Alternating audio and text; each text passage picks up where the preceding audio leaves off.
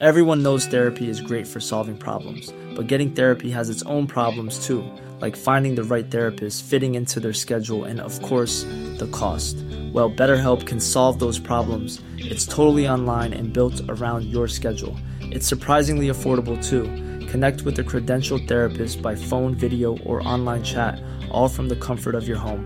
Visit betterhelp.com to learn more and save 10% on your first month. That's BetterHelp, H E L P.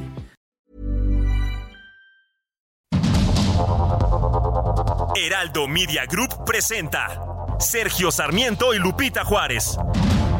Información veraz y oportuna con un toque personal y humano. Por el Heraldo Radio, donde la H suena y ahora también se escucha.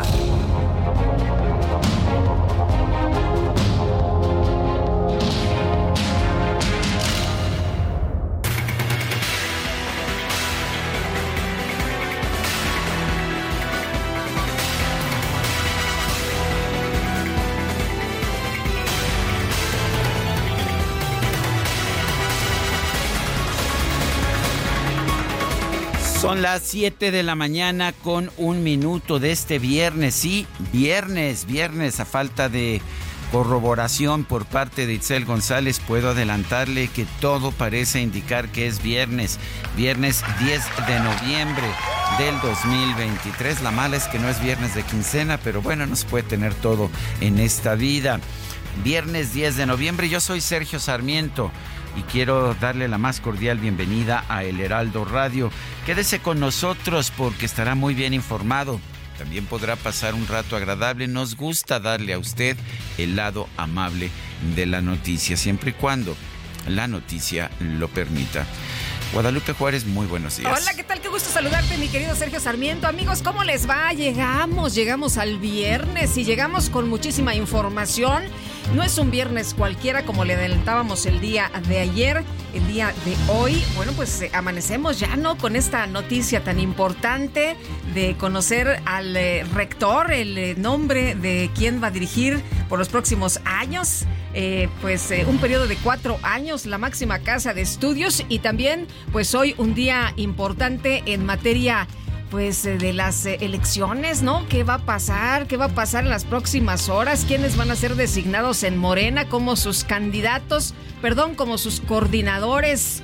Eh, a, la defensa de la cuarta transformación para nueve estados de la República que pues van a renovar sus gobernaturas. Como dicen, ay, qué nervios, ay, qué nervios. Bueno, pues estaremos informándole, por supuesto, hoy por la tarde se va a dar a conocer, se habla de que habrá juntas y que pues eh, cada hora estará saliendo información, pero bueno, que va a haber una eh, conferencia por ahí de las seis de la tarde, vamos a estar muy pendientes y le tendremos todos los detalles y bueno, mucho que compartir con nuestros amigos del auditorio esta mañana. Bueno, mientras tanto, vamos con un resumen de la información más importante de este viernes 10 de noviembre. Gina Zabludovsky, presidenta de la Junta de Gobierno de la Universidad Nacional Autónoma de México, la UNAM, anunció que el economista Leonardo Lomelí, actual secretario general de la UNAM, será el nuevo rector de la máxima casa de estudios a partir del 17 de noviembre. Su periodo inicial es de cuatro años que la persona que cumple de mejor manera estos criterios es el doctor Leonardo Lomelí Vanegas.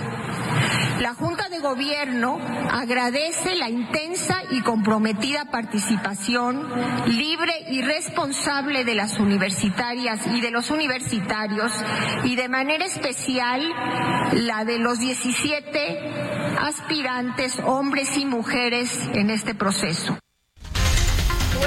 primer mensaje como rector designado, Leonardo Lomelí Vanegas aseguró que la UNAM va a mantener su disposición al diálogo y a la cooperación con el gobierno federal. Considero, por lo que he visto, por las personas que en este momento tienen la posibilidad de encabezar el próximo gobierno de la República, que podría haber una buena disposición para ello, para acompañar este proceso, que la universidad, por supuesto, estará abierta por su parte a apoyar todas aquellas iniciativas que redunden en beneficio del país. Bueno, el nuevo rector, vale la pena señalar, tiene una licenciatura en economía, también maestría y doctorado en historia y es economista e historiador. Fue director de la Facultad de Economía de la Universidad Nacional Autónoma de México. En los últimos años ha sido secretario general de gobierno. Es el primero en muchos años que no es doctor. Efectivamente, y, dicen el primero, eh, el primer economista. Sí, así es. La dirigencia de Morena informó que este viernes a partir de las 9 de la mañana la Comisión de Elecciones va a sostener reuniones con los aspirantes de los procesos internos del partido para darles a conocer los resultados de las encuestas. Bueno, pues estaremos ahí muy pendientes, mi querido Sergio. A ver a quién le toca, a quién no, quién sale contento, quién sale triste, quién sale decepcionado. Aunque ayer. Pues, o encabritado. o encabritado puede ser. Uh, aunque ayer, pues eh, lo que les dijeron, ¿no? Unidad es lo más importante. Unidad, unidad. Bueno, pues eh, vamos eh, a otra, a otra, a otra cabecita, otra información. La Comisión Nacional de Elecciones de Morena aprobó el acuerdo que establece que los hombres que ganen la encuesta de algún proceso interno, pero cedan la candidatura a una mujer, ¿qué crees? Van a ser, eh, pues, eh, inmediatamente tienen su pase para el Senado este, así que. Así, con pase automático. Exacto, no, no tienen mucho que, perder, van a seguir ahí, les van a dar su premio. Habrá suficientes lugares. Ese es el punto.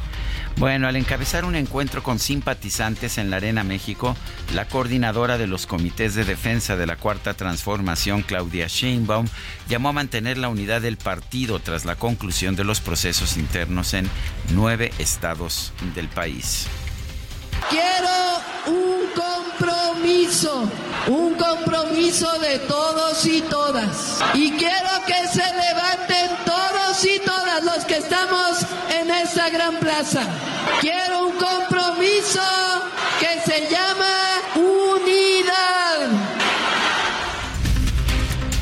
Los integrantes de la Comisión Nacional de Honestidad y Justicia de Morena aclararon que conforme a los plazos establecidos en su reglamento tienen hasta finales de diciembre para responder al recurso que presentó el ex canciller Marcelo Ebrard por presuntas irregularidades en el proceso interno del partido a nivel nacional.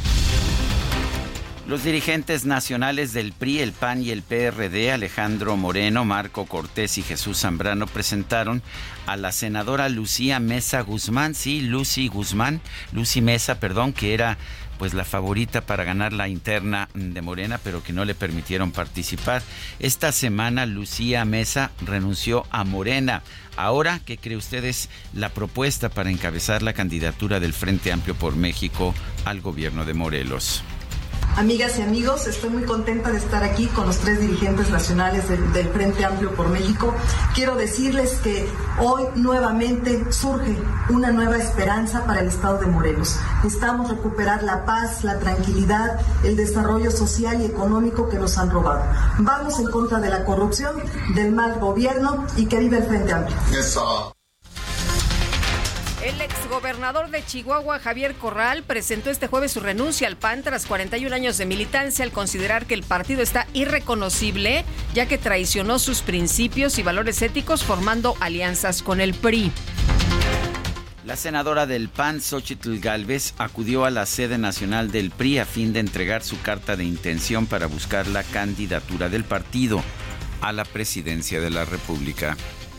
Quiero reconocer el papel histórico del PRI en la construcción de instituciones, como lo dice su nombre. Son el pilar institucional de este frente. Yo no les voy a fallar. Al priismo le pido a ustedes su compromiso para que no le fallen a México ustedes tampoco. Este país nos necesita y nos necesita unidos la Asamblea General de la Sociedad Interamericana de Prensa, la senadora Xochitl Galvez denunció que es víctima de un cerco periodístico alentado desde el poder con amenazas para evitar que los medios cubran sus actividades. El gobernador de Nuevo León, Samuel García, aseguró que ya tiene listos los requisitos y la papelería para registrarse como precandidato de Movimiento Ciudadano a la presidencia de la República. Insistió en que su administración quedará en manos del secretario general de gobierno, Javier Navarro. Muy joven, 35 años, cumpliendo un sueño. Ya tenemos listas las fotos y la papelería para el domingo. el registro de titular de la presidencia de la República, con todos los requisitos que marca la ley, empezando por la licencia que pide la Constitución Federal, ya está otorgada del 2 de diciembre al 2 de junio. La consejera presidenta del Instituto Nacional Electoral, Guadalupe Tadei, aseguró que a pesar del recorte de más de 5 mil millones de pesos al presupuesto del instituto, la Cámara de Diputados sí reconoce la importancia del trabajo del INE. Es fuerte, hay que revisar el impacto, pero de entrada te sé decir que comparado con los recortes de años anteriores, pues creo que hubo un avance sustancial en el reconocimiento de las actividades del INE. El año anterior le descontaron 4 mil millones al presupuesto del INE. Hoy estos 5 mil tienen que ver con 3 millones y medio del presupuesto precautorio. Es decir, sí hubo un reconocimiento por parte de la Cámara de que estamos en proceso electoral. Sin embargo, todavía sí habría que determinar en qué parte de todo el presupuesto y de las actividades impactará este recorte, porque es sustancial, no cabe duda, y no pusimos en el recorte nada que sobrara. De nueva cuenta. Por su parte, la consejera electoral eh, Carla Humphrey, presidenta de la Comisión Temporal de Presupuesto del INE, denunció ella sí que la Cámara de Diputados no fue sensible ante las funciones que cumple el instituto. Los integrantes del llamado bloque de contención del Senado presentaron una acción de inconstitucionalidad ante la Suprema Corte de Justicia en contra de la extinción de 13 fideicomisos del Poder Judicial de la Federación. Durante su comparecencia en el Senado, la titular de la Secretaría de Educación Pública, Leticia Ramírez, aseguró que la dependencia sí tiene dinero suficiente para reparar las escuelas dañadas por el huracán Otis en Acapulco y Coyuca de Benítez todos los daños son diferenciados. No todas las escuelas están en las mismas condiciones. Hay situaciones graves, situaciones menos graves, situaciones que requieren el apoyo de maquinaria, situaciones que requieren solo apoyo de, equipos de limpieza. Hay situaciones diferenciadas en cada una de las escuelas. Tenemos ya un registro preciso de 188 planteles que sabemos exactamente qué es lo que les hace falta, qué es lo que vamos a hacer. El presidente de la Junta de Coordinación Política del Senado, Eduardo Ramírez, informó que la Cámara Alta ya recibió la renuncia del ministro de la Suprema Corte, Arturo Saldívar. El diario estadounidense The New York Times afirmó que, de acuerdo con por lo menos 14 expedientes judiciales, la Fiscalía General de la Ciudad de México ordenó a Telcel entregar registros telefónicos de mensajes de texto y datos de localización de más de una decena de funcionarios y políticos, tanto de la oposición como aliados de Morena. Los requerimientos estarían relacionados con investigaciones de secuestros y desapariciones. El portavoz de la Fiscalía General de la Ciudad de México, Ulises Lara, aseguró que la dependencia no espía a políticos ni a ninguna persona, ya que investiga exclusivamente con fines jurídicos. Con relación a la información difundida por el diario The New York Times, donde señala supuestas investigaciones relacionadas con números telefónicos de personajes políticos. En ese sentido, precisamos lo siguiente. La Fiscalía General de Justicia de la Ciudad de México desmiente categóricamente haber solicitado a la empresa de telecomunicaciones Telcel escuchas telefónicas o geolocalizaciones de las personas referidas. La Fiscalía General de la Ciudad de México no ordenó a la empresa referida los registros telefónicos de políticos y funcionarios como lo señala el medio señalado. Esta institución no espía a personajes políticos ni a ninguna persona, por el contrario, investiga con fines exclusivamente jurídicos. La comisionada de la Comisión Interamericana de Derechos Humanos en México, Esmeralda Aro Semena, llamó a romper lo que denominó el pacto de silencio de las autoridades mexicanas que dice impide esclarecer el caso Iguala. Las autoridades de Veracruz confirmaron el hallazgo de cinco cuerpos degollados en un camino rural en el municipio de Juchique de Ferrer, al norte de la capital del estado. Elementos del Instituto Nacional de Migración reportaron el rescate de 123 migrantes originarios de seis países, los cuales fueron abandonados en la caja de un tráiler sobre la carretera 57 en el estado de San Luis Potosí. La Secretaría de Relaciones Exteriores informó que la Asamblea General y el Consejo de Seguridad de la ONU eligieron al diplomático mexicano Juan Manuel Gómez Robledo como juez de la Corte Internacional de Justicia para el periodo 2024-2033 de aproximadamente 100 organizaciones civiles y 300 abogados de distintos países pidió al fiscal de la Corte Penal Internacional que abra una investigación por genocidio en la franja de Gaza.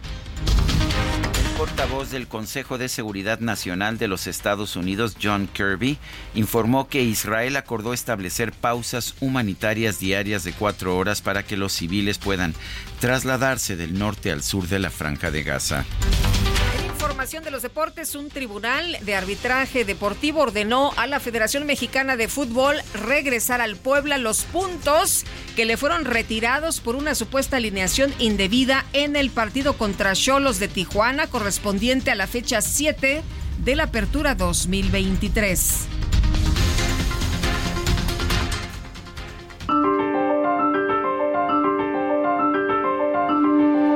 Y vamos a la frase del día.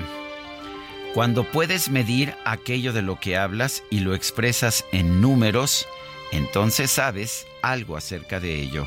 Lord Kelvin.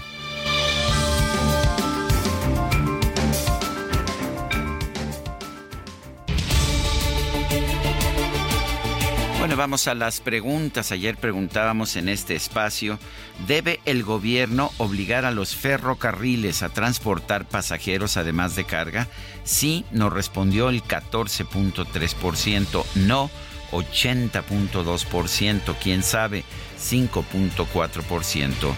Eh, recibimos en total 2.795 participaciones. La que sigue, por favor. Claro que sí, mi queridísimo DJ Quique. Esta mañana ya coloqué en mi cuenta personal de X, arroba Sergio Sarmiento, la siguiente pregunta.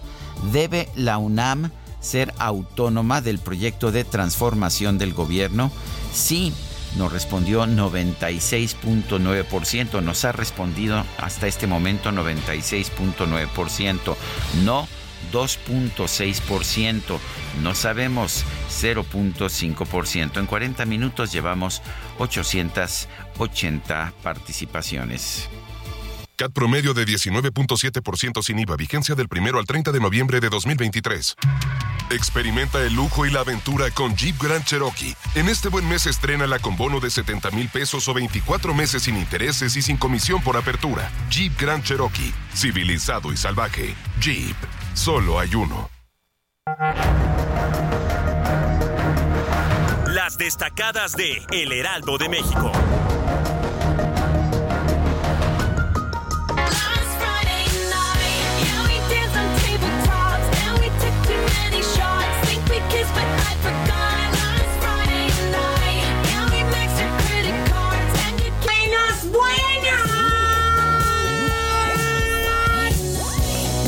Pues todavía no este, avanza mucho la mañana, pero ya están pensando aquí los compañeros qué hacer este viernes por la noche. Mi querida Itzel González, ¿cómo estás? Muy buenos días. Muy buenos días, Lupita, Sergio, queridos destacalovers. Yo pensé que ibas a decir que lo que no avanza es el metro, porque les recuerdo que esta mañana ya hay cierres. Le tocó a nuestra compañera Fernanda García. Oye, pero desde ayer ya estaba el caos, ¿eh? Ya nos decían nuestros compañeros, nuestro compañero Javier Ruiz, que nos mandaba también imágenes de cómo estaba ya la situación. La verdad es que nosotros les estuvimos aquí diciendo que conste que les Prepárense, prepárense. Y esta mañana nuestra compañera Fernanda García olvidó que estaba cerrado el ¿En metro. ¿En serio, mi Fer? Así que le batalló. Entonces, que a usted no se le olvide, salga un poquito más temprano. Dicen que el trayecto aumenta 20 minutos. Yo lo dudo. La verdad es que le calculo de media hora, 40 minutos más. Pero pues vamos a ver cómo les va en un momento. Nuestro compañero Javier Ruiz nos va a tener toda la información, así como también tenemos información después de haberme autocensurado los dos días pasados. Hoy sí hay destacadas, hoy vamos a celebrar que es viernes con mucha información. Ya me exhibí yo solita, ni modo DJ Kike, pero a veces la responsabilidad gana y tenemos que autocensurarnos para que pasen las otras cosas, lo más importante, las noticias. Así que, ¿qué les parece si mejor esta mañana comenzamos con las destacadas del Heraldo de México? En primera plana, pase directo, amarran cargo aspirantes de Morena. Acuerdan que quienes no resulten ganadores en la encuesta para candidatura a gobernador obtendrán un lugar en el Senado país para el Tribunal Electoral rectifican su presupuesto. Diputados avalaron la reintegración de 500 millones de pesos. Ciudad de México para modernización del metro. Cierran nueve estaciones de la línea 1. Iniciaron los trabajos de la fase 2 en el tramo de Salto del Agua a Observatorio. Estados Guerrero acaba la emergencia por Otis. Protección Civil Federal informó que el siguiente paso es la puesta en marcha del plan de reconstrucción y apoyo a la población. Orbe, en el norte de Gaza, Israel acuerda pausas diarias. El pacto va a permitir evacuación de los civiles palestinos.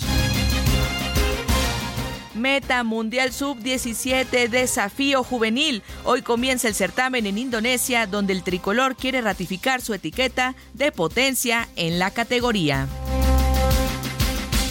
Y finalmente, en mercados, reporte de octubre, inflación sigue a la baja, se ubicó en 4.26% a tasa anual, su menor nivel desde febrero de 2021, de acuerdo con las cifras del INEGI.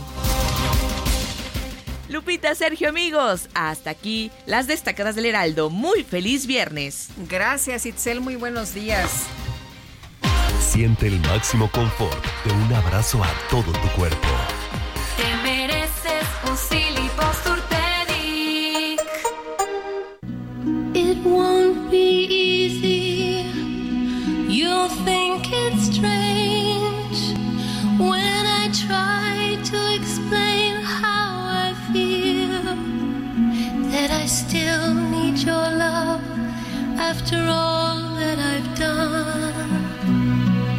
You won't believe me. All you will see is a girl you once knew, although she's dressed up to the nines at sixes and sevens with you.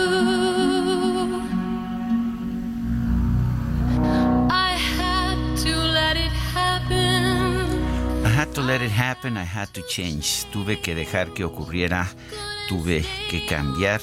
No podía permanecer toda la vida eh, pues como, como hacía con mis tacones, mirando hacia afuera de la ventana, tratando de apartarme del sol. Es la letra de Don't Cry for Me Argentina, no, no llores por mí Argentina. La letra, la letra es de Tim Rice, este pues ah, compositor de este letrista eh, británico, Tim Rice, nacido el 10 de noviembre de 1944. ¿Te parece, Lupita, que escuchemos hoy música compuesta o música con letra de Tim Rice? Me parece genial, mi querido Sergio, pero más les pareció a nuestras compañeras el día de ayer que votaron precisamente por Tim Rice. Y bueno, pues empezamos con esto. Es uh, Don't Cry for Me Argentina con Madonna. Ya ves que hay muchas interpretaciones, pero esta es Madonna. Don't keep, your Don't keep your distance. Mantuve mi promesa, no mantengas tu distancia. Y adelante, vámonos, Lupita. Vámonos con la información de esta mañana. Fíjate, mi querido Sergio, que el día de ayer se anunció que estaría cerrado el tramo de Salto del Agua a Observatorio. Esto por las obras de modernización de la línea 1. Pero vámonos con el, eh, pues, eh, nuestro compañero reportero Javier Ruiz, que ha estado muy pendiente ahí, muy atento y nos dice, ahora sí, full el metro. ¿Cómo estás, Javier? Muy buenos días. Hola Lupita, Sergio, ¿qué tal? Excelente mañana. Pues sí, un escenario distinto al del día de ayer, Lupita. Hay que recordar que todavía ayer hubo corridas hasta las 11 de la noche. Ya el día de hoy, pues prácticamente ya se cerró este tramo que va de Isabela Católica a Observatorio y es por ello que pues todas las personas tienen que bajarse en esta estación Isabela Católica y utilizar unidades de RTP. El día de ayer todavía pues estaba un poco más tranquilo, el día de hoy pues prácticamente sí ya hay mucho más personas, algunos corriendo, eh, no contaron con que pues iba a cerrar esta parte del metro y es por ello que pues vemos muchas personas también pues eh, buscando las mejores rutas, son nueve estaciones las que están encerradas, Lupita, principalmente lo que es Alto del Agua, Valderas, Cuauhtémoc, Insurgente, Servilla y hasta Observatorio, Lupita. Gracias, Javier.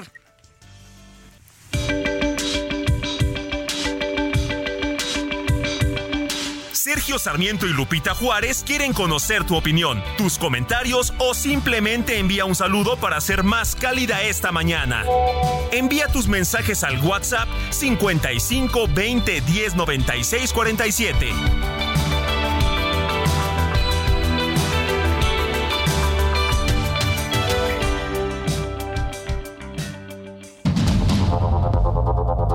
Continuamos con Sergio Sarmiento y Lupita Juárez por el Heraldo Radio.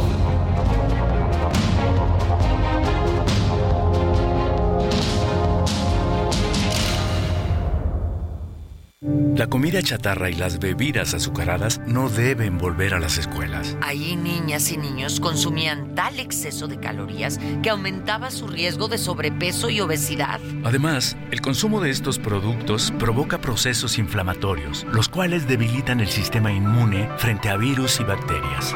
Es urgente que saquen ya la comida chatarra y bebidas azucaradas de las escuelas. Nuestros, niños, son primero. Alianza por la Salud Alimentaria. Aprovecha un mes lleno de ofertas exclusivas y experiencias únicas con Ford Territory. Estrénala a 24 meses con tasa de 9.99% y seguro sin costo. Visita a tu distribuidor Ford más cercano. Consulta términos y condiciones en Ford.mx, vigencia del 1 al 30 de noviembre de 2023.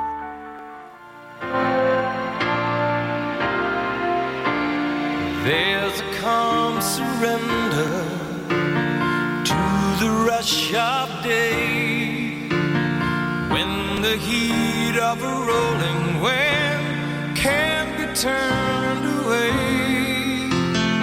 An enchanted moment, and it sees me through. It's enough for this restless warrior just to be with you.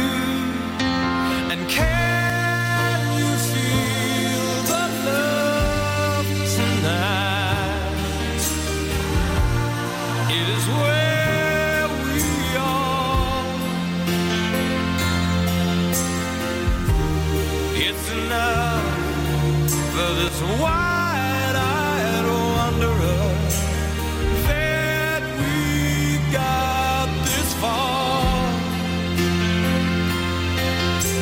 And can you feel the love Can you feel the love tonight? ¿Puedes sentir el amor esta noche? Es donde nos encontramos.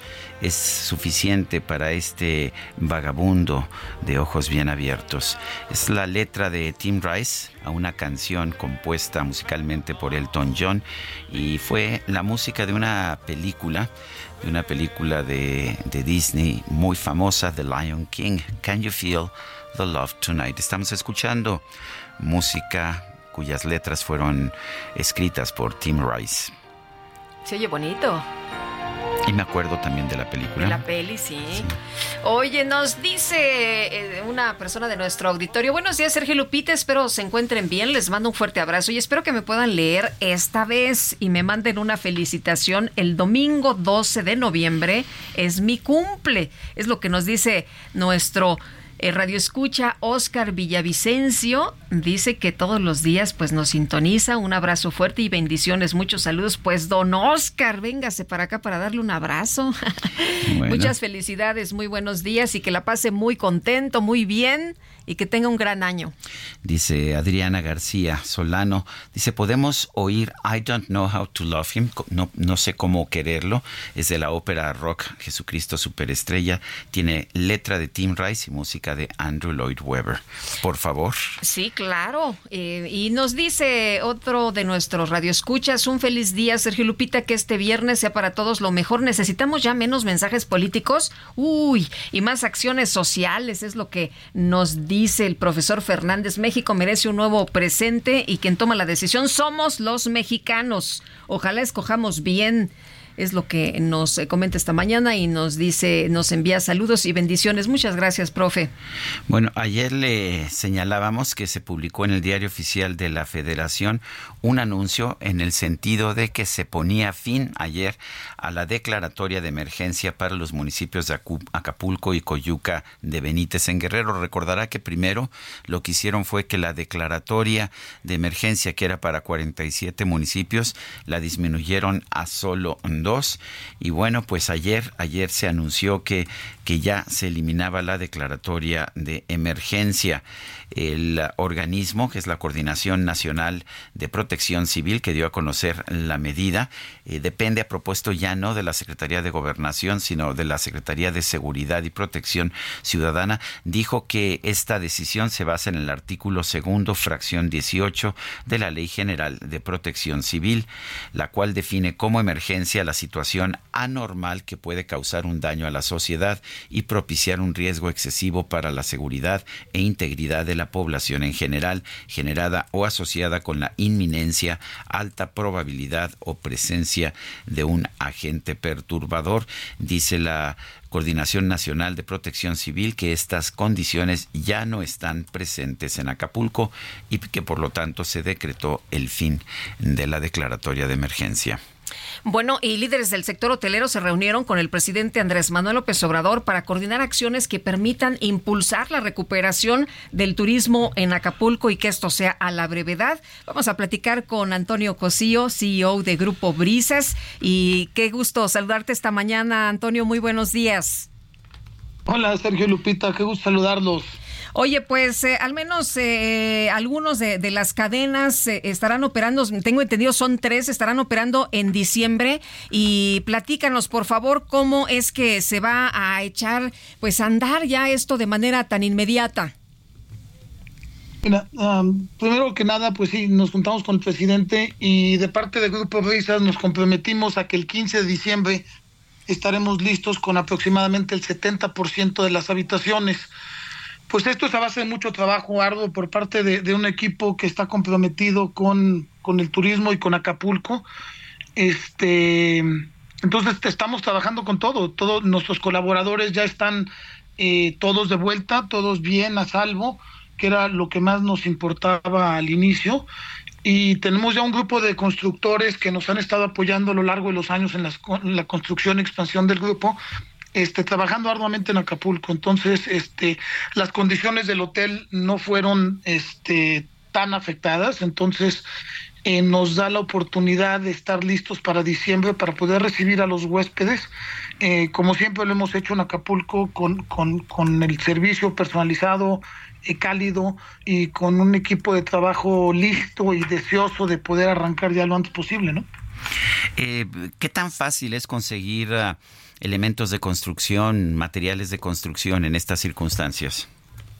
Pues mira, la verdad es que la verdad, como tenemos ya este equipo muy bien armado de constructoras y desde el día uno nos pusimos en contacto con ellos, eh, se han ido entregando los anticipos para garantizar sobre todo el abasto del vidrio, que fue lo que más nos preocupaba. Eh, pero se ha estado trabajando con muy, de cerca con el CCE para que los fabricantes de vidrio estén eh, dispuestos y disponibles para poder surtir del, del, material Acapulco. No ha sido una, una, una labor fácil, pero se está logrando este, en coordinación con los empresarios del país. Toño, ustedes habían mandado un comunicado a las personas que ya habían hecho algún tipo de, reservación. Em, eh, ustedes decían, bueno, Acapulco va a volver a brillar y nosotros estamos seguros de ellos, de ello. Y, bueno, eh, ¿qué pasa con estas reservaciones? ¿Se van a poder acomodar? Eh, ¿qué, ¿Qué va a ocurrir?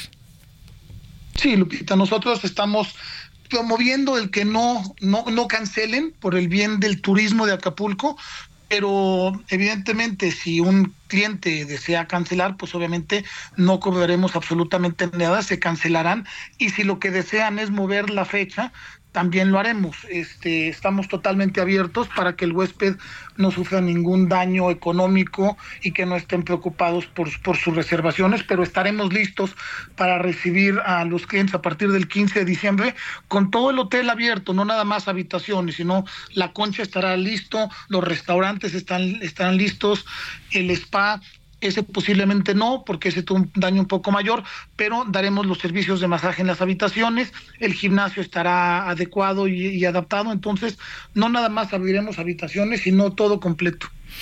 Eh, ¿Cuántos años tiene el Hotel Las Brisas? ¿Cuándo se fundó? Hijo, son 65 años aproximadamente. Pues es un este, clásico, entonces, sí, sí. El, bueno, ¿Perdón? pues que es un clásico. Tengo la, bueno, yo me he quedado ahí varias veces, pero sí, me parece que es un clásico ya eh, con una vista espectacular. Es un clásico, como bien lo comentas, es de los pioneros de la hotelería de lujo en el país. Este, contamos con 250 habitaciones y con las albercas privadas, ¿no? Que eso te da una, una- un, un- un tema donde puedes estar muy tranquilo dentro de tu habitación con toda la tranquilidad de no estar en- con, con- con ninguna afectación de ningún tipo, tienes tu propia habitación. Y tenemos la concha, ¿no? Que la concha es el club de playa exclusivo para residentes, eh, socios y hoteles, digo, este, huéspedes. Oye, y bueno, eh, le quita el suspiro a uno cuando llega a las brisas y ves esta maravillosa eh, pues eh, vista que tiene, ¿no? Tan panorámica, que se ve el mar a lo lejos, qué, qué bonito, es impresionante. Y de noche tienes la vista de la bahía más bonita de Acapulco, digo, del mundo, que es Acapulco, sin duda, este, con una vista espectacular, como bien lo comentas, Lupita.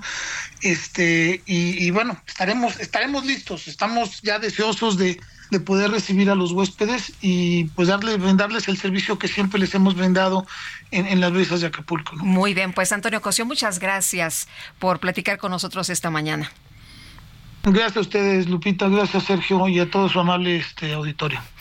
Gracias a Antonio Cosío. Eh, son las 7.42. Leonardo Lomelí fue designado como el nuevo rector de la Universidad Nacional Autónoma de México. Eh, tenemos en la línea telefónica al doctor Gerardo Esquivel. Él es economista de la Universidad Nacional. Doctor Esquivel, ¿cómo está? Buen día. Eh, ¿Qué tal? ¿Cómo están? Buen día. Un saludo a todos su auditorio. Eh, cuéntenos de Leonardo Lomelí. Es el primer economista rector de la UNAM. Fue director de la Facultad de Economía, entre otras responsabilidades. ¿Qué nos puede decir del doctor Lomelí?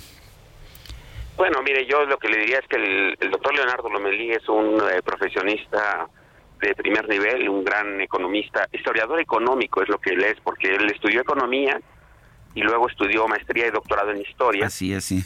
Y su y su área de especialización fue la historia económica. Es un gran conocedor digamos de la de toda la historia económica del país sobre todo del siglo XX todo el periodo revolucionario.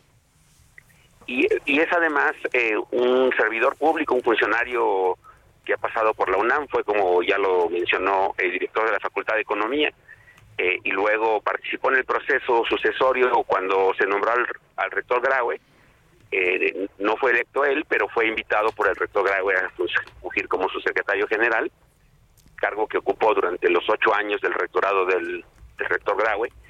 Y durante todo ese tiempo y durante su gestión en la, en dirección de la Facultad de Economía, que yo lo conozco desde hace más de 30 años, eh, una cosa que ha hecho siempre eh, Leonardo Lomelí es, es, eh, es ser muy sensato en sus en su visión del mundo, en su siempre promueve el diálogo, siempre promueve el, el acuerdo, eh, sin, sin que necesariamente sea esto una postura, digamos, eh, blanda, sino más bien de, escuchar a los demás y de a partir de eso buscar construir consensos y apoyar siempre, digamos, el desarrollo de, las, de, la, de la Universidad Nacional.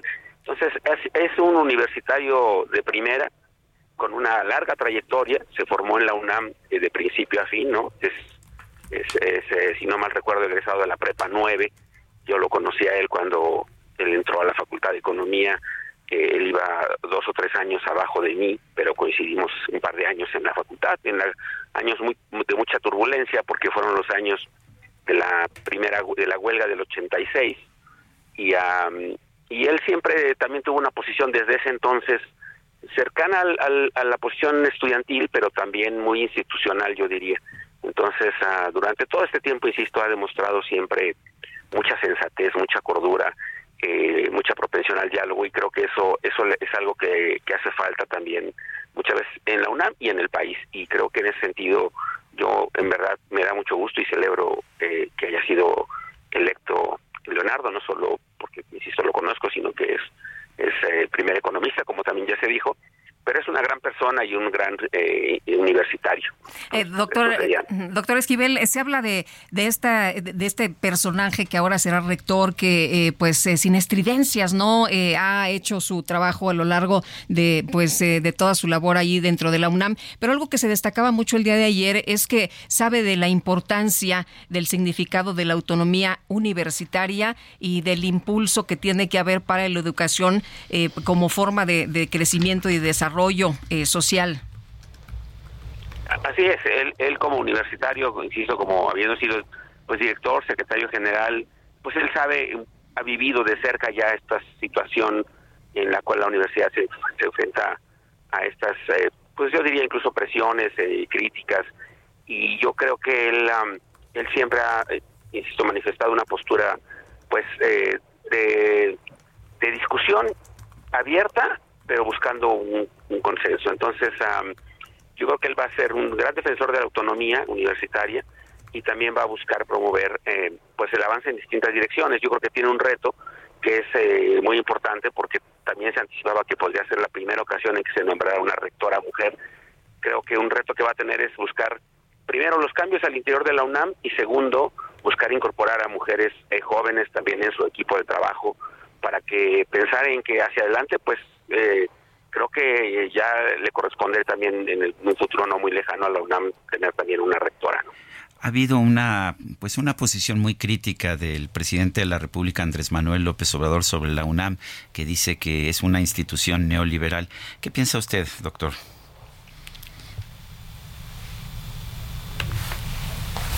Bueno, parece que sí, parece que se nos se nos desvaneció la llamada con el doctor Gerardo Esquivel. Eh, Gerardo, eh, no sé si escuchó mi pregunta porque nosotros lo dejamos de escuchar. Eh, lo que yo diría al respecto es que digamos esa esa acusación en este caso en particular pues no tiene sentido.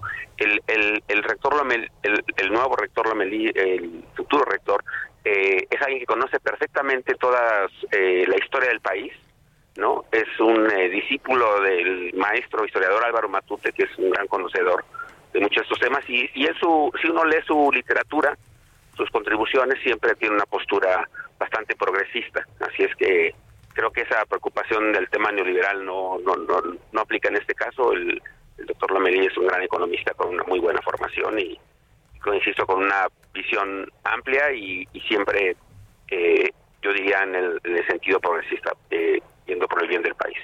Doctor Gerardo Esquivel, economista de la UNAM, gracias por conversar con nosotros acerca de del doctor Leonardo Lomelí, el nuevo rector de la UNAM, quien asumirá en unos días más la rectoría. Gracias y un fuerte abrazo. Al contrario, gracias a ustedes y un saludo a todo el su auditorio. Gracias, hasta luego. El presidente Pedro Sánchez alcanzó un polémico acuerdo con los independentistas para conceder amnistía para los implicados en el proceso separatista entre los años 2012 y 2023. Patricia Alvarado, ¿qué pasa en España? Cuéntanos, ¿qué tal? Muy buenos días. Lupita, un placer saludarte. Sergio, muy buenos días. Bueno, yo estoy todavía, no te creas, aquí y redactando la nota porque es, es, última hora. Mira, el presidente socialista en funciones, Pedro Sánchez, tras duras semanas de negociaciones, cedió finalmente, esto hace apenas una hora ya cerrado oficialmente, a las exigencias de los nacionalistas catalanes. Ellos, que van a dar siete votos para que pueda ser reelegido presidente de gobierno, le han pedido una ley de amnistía para que los perdonen por delitos penales que cometieron el 1 de octubre de 2017 por haber proclamado ilegalmente la independencia de Cataluña. Sánchez necesitaba sus votos para alcanzar la mayoría absoluta de 176 escaños, que es lo mínimo para ser investido en el Congreso de los Diputados. Eh, lo que quiere decir que podrá ser reelegido. Aquí el sistema es que de 350 votos en la Cámara Alta necesitas 176 como mínimo para ser reelegido. Entonces, con estos votos, pues eh, va a alcanzar junto con los vascos, que esa es otra historia, que también es última hora, 179 votos, con lo cual va a tener una holgada mayoría. Es muy probable que el próximo miércoles 15 no se ha determinado, pero se está barajando mucho esa fecha, será el día de su investidura. Sánchez les ha prometido a las nacionalistas catalanes no solamente esta amnistía que va a permitir que regrese, por ejemplo, Carles Puigdemont, que fue el que lideró ese movimiento ilegal de independencia, que está desde entonces en Bélgica y regresaría aquí sin tener que ser encarcelado. Le ha prometido durante la legislatura de cuatro años, que comenzaría pues probablemente entre una cosa y otra en diciembre, un referéndum para que los catalanes decidan si quieren separarse o no de España.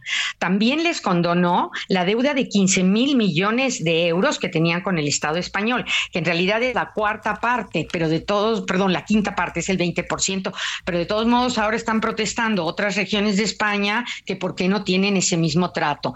También le va a dar más autogobierno al Partido Nacionalista Vasco, les ha prometido también más dinero para sus infraestructuras.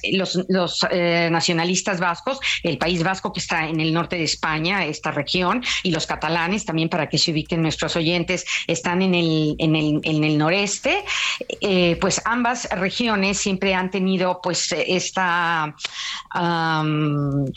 esta, esta ansia, este deseo de ser autogobierno, ¿no? Ellos en realidad lo que, lo que buscan es un gobierno o confederado o hace cuenta una especie como de república, por decirlo. Pero aquí desde 1977 tenemos un sistema de monarquía parlamentaria que ha funcionado sensacionalmente bien, que ha traído paz, que ha traído equilibrio y que además ha traído un arbitraje del monarca, que a su vez es el jefe del Estado, que no se inmiscuye en política, pero ha llevado al país con un gran equilibrio.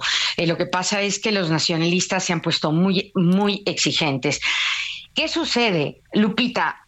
Las calles, eh, desde hace ocho días y especialmente desde este pasado lunes, cada día van a más y más violencia. Miles de personas, ayer en la noche, por cuarto día consecutivo de esta semana, ocho mil aproximadamente, han tratado de asaltar la sede del Partido Socialista. Ha habido encontronazos con la policía, graves disturbios, eh, pelotas de goma, gases lacrimógenos.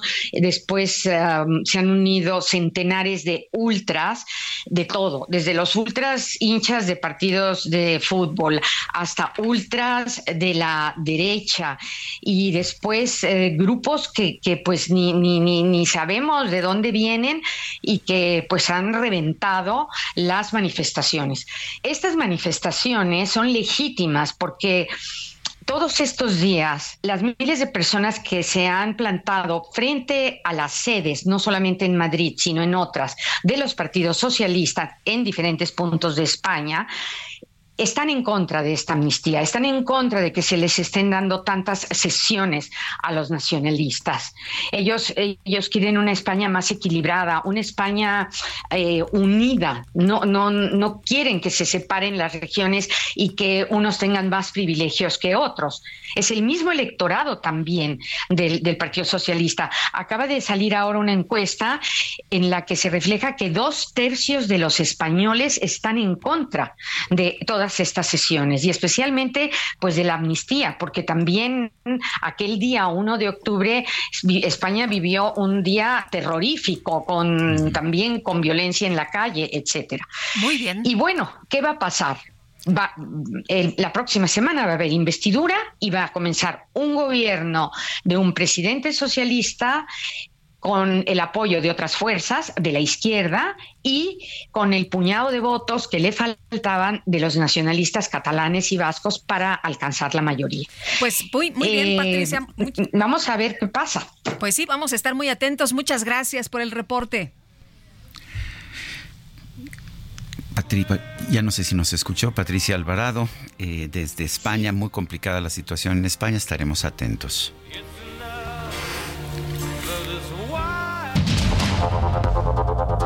Continuamos con Sergio Sarmiento y Lupita Juárez.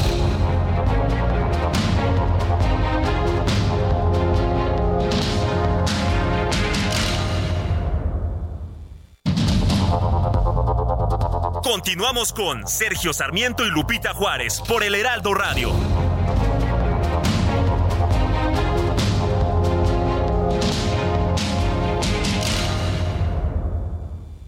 La comida chatarra y las bebidas azucaradas no deben volver a las escuelas. Ahí niñas y niños consumían tal exceso de calorías que aumentaba su riesgo de sobrepeso y obesidad. Además, el consumo de estos productos provoca procesos inflamatorios, los cuales debilitan el sistema inmune frente a virus y bacterias.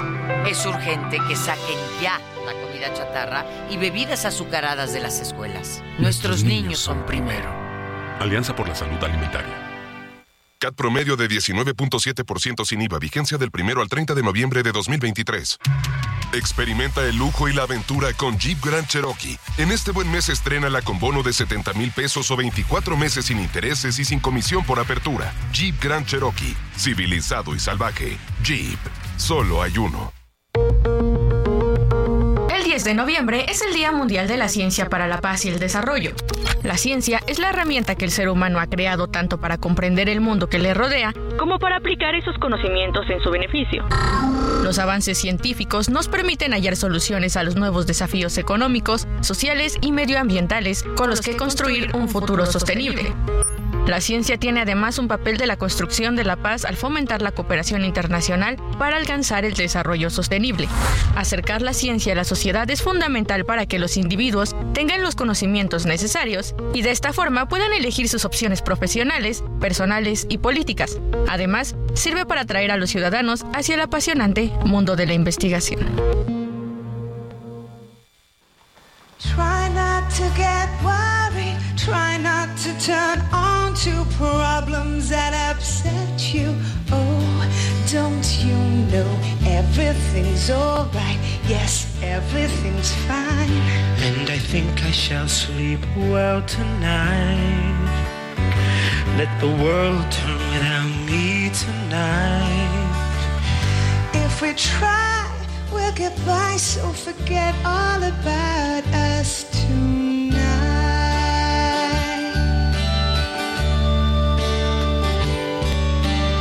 I don't know how to love him, what to do, how to move him. I've been changed,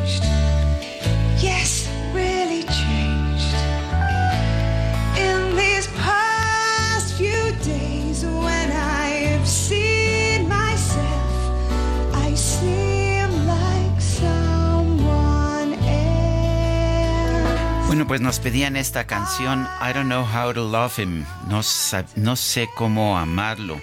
Lo que nos dice es una canción ah, sobre Jesús y nos dice, no sé cómo amarlo, no sé qué hacer, no sé cómo moverlo, sé que he cambiado, que realmente he cambiado en estos últimos días. Lo que, lo que he visto en, en mí misma parece como alguien diferente. I, I don't know how to love him es ah, la canción de Jesus Christ Superstar. Eh, nos la pedía una persona de nuestro público. Eh, ya sabe usted que la música es de Andrew Lloyd Webber, la letra de Tim Rice. Estamos escuchando música con letra de Tim Rice. Una gran canción. Sin duda.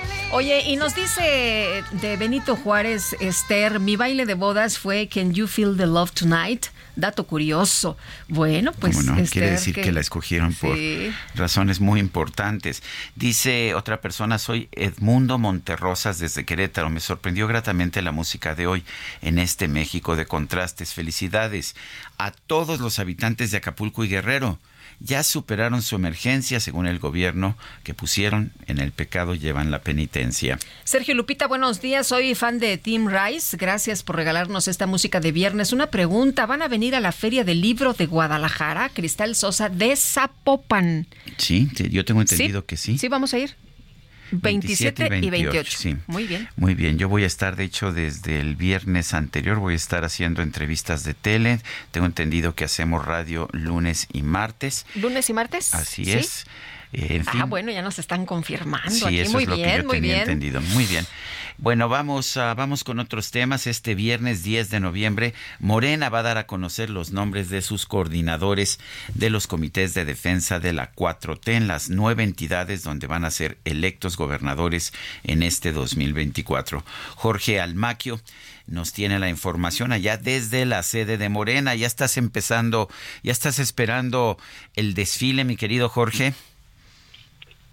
Hola, ¿qué tal Sergio Lupita amigos? Así es, ya estamos esperando el desfile y este viernes es el gran día en que pues Morena después de la designación de Claudia Sheinbaum como coordinadora nacional de los comités de defensa de la cuarta transformación, pues va a dar a conocer a quienes la acompañarán en nueve entidades de la República Mexicana en las elecciones del 2024. El dirigente nacional de Morena, Mario Delgado, junto con los integrantes de la Comisión Nacional de Elecciones, de la Comisión de Encuestas y el Comité Ejecutivo Nacional, se reunirán con los aspirantes en Chiapas, Ciudad de México, Guanajuato, Jalisco, Morelos, Puebla, Tabasco, Veracruz y Yucatán. Solamente déjame comentarte, Sergio, que no va a ser en la sede nacional de Morena, sino en otro punto de eh, en, en la zona poniente de la capital del país, en donde van a estar reunidos. Según el procedimiento, los encuentros se llevarán a cabo de manera privada por hora, entidad por entidad, para darles a conocer a los resultados de las encuestas y aclarar cualquier tipo de cuestionamientos en torno al proceso. Hace unos momentos eh, platiqué precisamente con la gente de comunicación social de Morena, nos dicen que todavía no inician estos encuentros, pero que efectivamente pues se va a llevar a cabo estos encuentros para destacar que pues se va a, dar a conocer los resultados, pero quien será el coordinador estatal lo darán a conocer a las 17 horas. También ah, han mencionado que eh, Mario Delgado va a hacer transmisiones en vivo vía sus redes sociales en donde dará a conocer los resultados de estas encuestas y que bueno eh, eh, entendiendo que pues no van a dar a conocer inmediatamente a quién será el ganador porque pues eh, van a revisar todos estos puntos sobre todo por esta cuestión del tema de la equidad de género en donde tienen que eh, eh, designar a cinco mujeres en cinco entidades para que sean las coordinadoras de los comités y cuatro hombres en cuatro entidades también para que sean estos los coordinadores de los comités y acompañen en los próximos meses a Claudio Sheinbaum en este recorrido por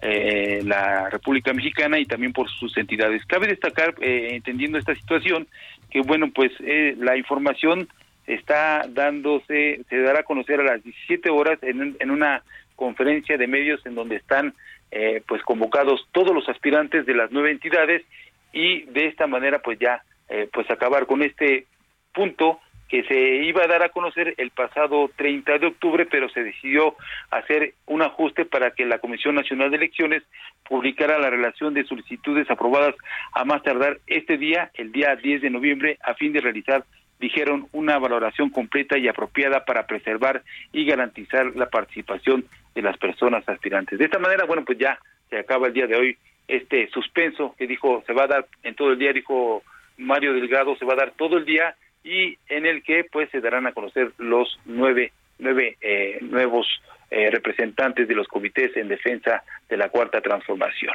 Sergio Lupita, amigos, el reporte que les tengo. Jorge Almaquio, gracias por esta información. Hasta luego, buen día. Buenos días, Gerardo Fernández Noroña, vocero de Claudia Sheinbaum. ¿Cómo estás? Qué gusto saludarte. Buenos días. Muy buenos días, Lupita. Muy buenos días, Sergio. Buenos días a su auditorio. Oye, pues ya prácticamente todo listo. Tengo entendido que a las 9 de la mañana empiezan con Yucatán, se siguen con Veracruz, Tabasco, Puebla, Morelos, Jalisco, Guanajuato, Chiapas y el último la Ciudad de México. Sí, tiene una jornada intensa, lo comentaba ayer yo con Mario Delgado, compañero dirigente nacional de Morena, tiene una jornada intensa el día de hoy.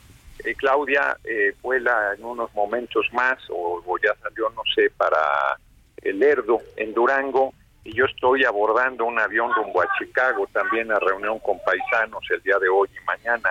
Entonces, eh, yo no pude acompañar hoy a Claudia, hoy y mañana que estará en Nuevo León, la alcanzo el domingo en Yucatán, y, y Mario no pudo acompañarla porque está con esta responsabilidad de dar a conocer los resultados de las coordinaciones estatales, que como bien comentaba su corresponsal, pues no está la decisión todavía, porque se tiene que revisar eh, que eh, si son si fuese el caso que ganaran hombres este, en general eh, la- los segundos mejores lugares de mujer quedarían por lo menos en cinco de las coordinaciones estatales.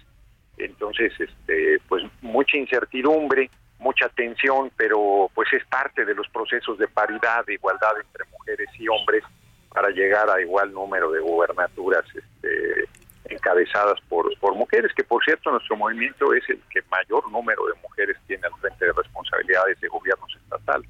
Gerardo, ¿cómo bueno, tendremos una, una mujer al frente de la presidencia de la República de izquierda, ¿no? Cualquier mujer. Dime, Sergio. Sí, Gerardo, eh, cuéntanos cómo están viendo la pues el esfuerzo para mantener la unidad del movimiento independientemente de, de quiénes sean los candidatos. Fíjate que este, vemos bien las cosas, había, pues hay tensión particularmente en la capital del país, es muy importante, hay quien lo considera la antesala de rumbo, es muy temprano para hablar de la presidencia de 2030, pero así son luego las cosas en política, además es el, el espacio de gobierno más relevante sin menosprecio de ninguna gubernatura, que todas son importantes, pero políticamente pues tiene una plataforma de atención de lanzamiento y también de atención muy importante, entonces es natural que, que en todos los estados haya esta competencia muy fuerte, no solo Puebla también tiene una yo creo que en general... Chiapas también, ¿no? una- Chiapas, Puebla. Chiapas también, sí, yo creo que la mayoría tienen Eduardo Ramírez y Sacil de. León ahí, ¿no? Sí, sí, sí, sí. Entonces, este, sí hay nerviosismo, sí hay tensión, pero yo creo que van a salir las cosas bien. Yo veo a los compañeros, a pesar del, del legítimo interés que tienen, comprometidos con la unidad. Eh, ayer, de hecho, fuimos muy insistentes en la Arena México. Estaba muy fuertes las porras natural de quienes apoyan a una, una, una aspirante u otro a las coordinaciones estatales. Este, insistimos mucho en la unidad y yo espero que las cosas salgan. Oye, pero pero hubo ahí el aplausómetro y la porra Sí, y, fuerte. y- y luego la doctora Sheinbaum que decía, a ver, oigan, este unidad, griten conmigo unidad. ¿Cómo ves a los lo aspirantes? ¿Sí van a pasar la prueba? Yo creo que sí, yo le decía a Claudia, soltaste el mar embravecido, porque al- yo cuando estuve en Puebla no quise mencionar a ninguno de los aspirantes, porque inclusive dije el micrófono se va a soltar la balacera de las porras y esto, ¿no? Entonces ayer, como ella mencionó a los cinco aspirantes, pues sí, la, la gente que simpatiza con eh, cualquiera de ellos fue muy intenso el, la competencia, pero este yo creo que va a salir bien todo, ¿eh? los tres compañeros que, que pueden ser, este bueno, en el DF se ha hablado de todas las encuestas, sobre todo de Clara y Harfush, Harfush y Clara, y son este, pues, compañeros comprometidos con el movimiento, ¿no? Compañeros que tienen muy clara la importancia de mantener la unidad. Entonces yo, yo espero que las cosas salgan bien. ¿eh? La verdad es que no, no veo visos de ruptura en ninguno de los lugares. Che, ¿aquí tienes un favorito en la Ciudad de México? No, yo no pues, soy el vocero de Claudia, eh, no debo plantear eh, ninguna cosa en ese sentido porque pues, se presta a descalificaciones, ¿no? Entonces, este, no, no, o sea, sí tengo mi corazoncito, pero no diré, no, no diré y, y, este, además pues ya está hoy, se sabrá y apoyaremos a quien salga adelante, de eso que no haya duda. Muy bien. Oye, ¿se va a dar a conocer entonces a las seis de la tarde todas las designaciones, todos eh, eh, los que hayan ganado? Pues eh, no, no sé exactamente, porque yo creo que se le van complicando los tiempos. Yo no creo que salga como, como tren alemán así puntualísimo. Yo creo que va a ir eh, haciéndose ajustes, pero yo esperaría que, eh, que ya, pues, digo, hoy, más tarde a las 8 de la noche estará todo eso resuelto, ¿no? Muy bien, pues Gerardo, muchas gracias por tomar la llamada. Hombre, Muy buenos gracias días. a ustedes. Cuídate. Hasta luego, un abrazo. Buen viaje. Son las 8 con 14 minutos. Vamos con el Químico Guerra. El Químico Guerra. Con Sergio Sarmiento y Lupita Juárez. Químico Guerra, buenos días. ¿Qué nos tienes esta mañana? Adelante. Pues para cerrar la semana con una noticia que tiene implicaciones muy importantes para nosotros los mexicanos, pero en general para todo el planeta, eh, que es la cuestión de la eh, disponibilidad de agua hacia el futuro, Sergio Lupita. Fíjense que estoy leyendo en el Proceedings of the National Academies of Science los, los registros de las academias de ciencias de los Estados Unidos, la famosa publicación PNAS, que es un eh, pues obligado, ¿no? Tenerla presente y estarla leyendo constantemente por la trascendencia y la seriedad que tiene, en donde se eh, comenta, se, se publica que investigadores del MIT, allá en Boston, han demostrado el efecto de la luz en la evaporación, logrando un resultado hasta cuatro veces más eficaz que el calor. Van a decir los escuchas, bueno, ¿y eso qué es? ¿Es una clase de física el viernes? No, no, tiene implicaciones importantísimas. Siempre pensamos que para evaporar el agua, pues necesitamos calor, ¿no? Y bueno, eso lo tenemos así metido en la mente. Pero fíjense que estos eh, científicos están eh, revelando observaciones experimentales eh, no esperadas, inesperadas, en la evaporación del agua sobre hidrogeles, en donde no se requiere calor para evaporar, sino simplemente la luz, Sergio y Lupita. Esto lo llaman ellos así como existe el efecto fotoeléctrico, ¿no? De las placas solares que generan electricidad a través de la luz del sol. El efecto fotomolecular, en donde en la interfase agua-vapor suceden cosas inesperadas, como muchas veces nos enseña el agua, que es bastante más compleja que lo que nosotros pensamos desde el punto de vista psicoquímico y resulta que bajo iluminación eh, visual, eh, visible, eh, sucede este fenómeno y empieza a evaporarse el agua sin necesidad de calor. ¿Por qué es esto importante? Porque para la desalinización del agua de mar, el principal costo y el obstáculo que ha tenido hasta ahora, para ser más generalizada, pues es una cantidad de energía alta, ¿no? Que se necesita para estar eh, pasando el agua de mar a través de filtros de osmosis inversa o de la evaporación con energía, con calor, etcétera, y esto hace que el, litro de agua de mar desalada sea caro, y esto pues es un gran obstáculo para muchos países como nosotros, ¿no? Pero con este nuevo eh, descubrimiento, Sergio Lupita, vamos a tener hasta cuatro veces más eh, barata el agua de mar de lo que es actualmente eh, desalinizada, o sea, obtener agua potable cuatro veces más barata a través de este descubrimiento fotomolecular de estos investigadores del MIT. Esto tiene implicaciones fuertísimas, importantísimas eh, para países que tienen gran escasez de agua, como es toda nuestra esquina noroeste, ¿no? Las dos Baja Californias, Sonora, Chihuahua, Coahuila, toda esa eh, parte que tiene gran, gran carencia de agua, bueno, pues imagínense que podamos obtener para las dos Californias que tienen un litoral bastante de más de 1.200 kilómetros de largo, ¿no?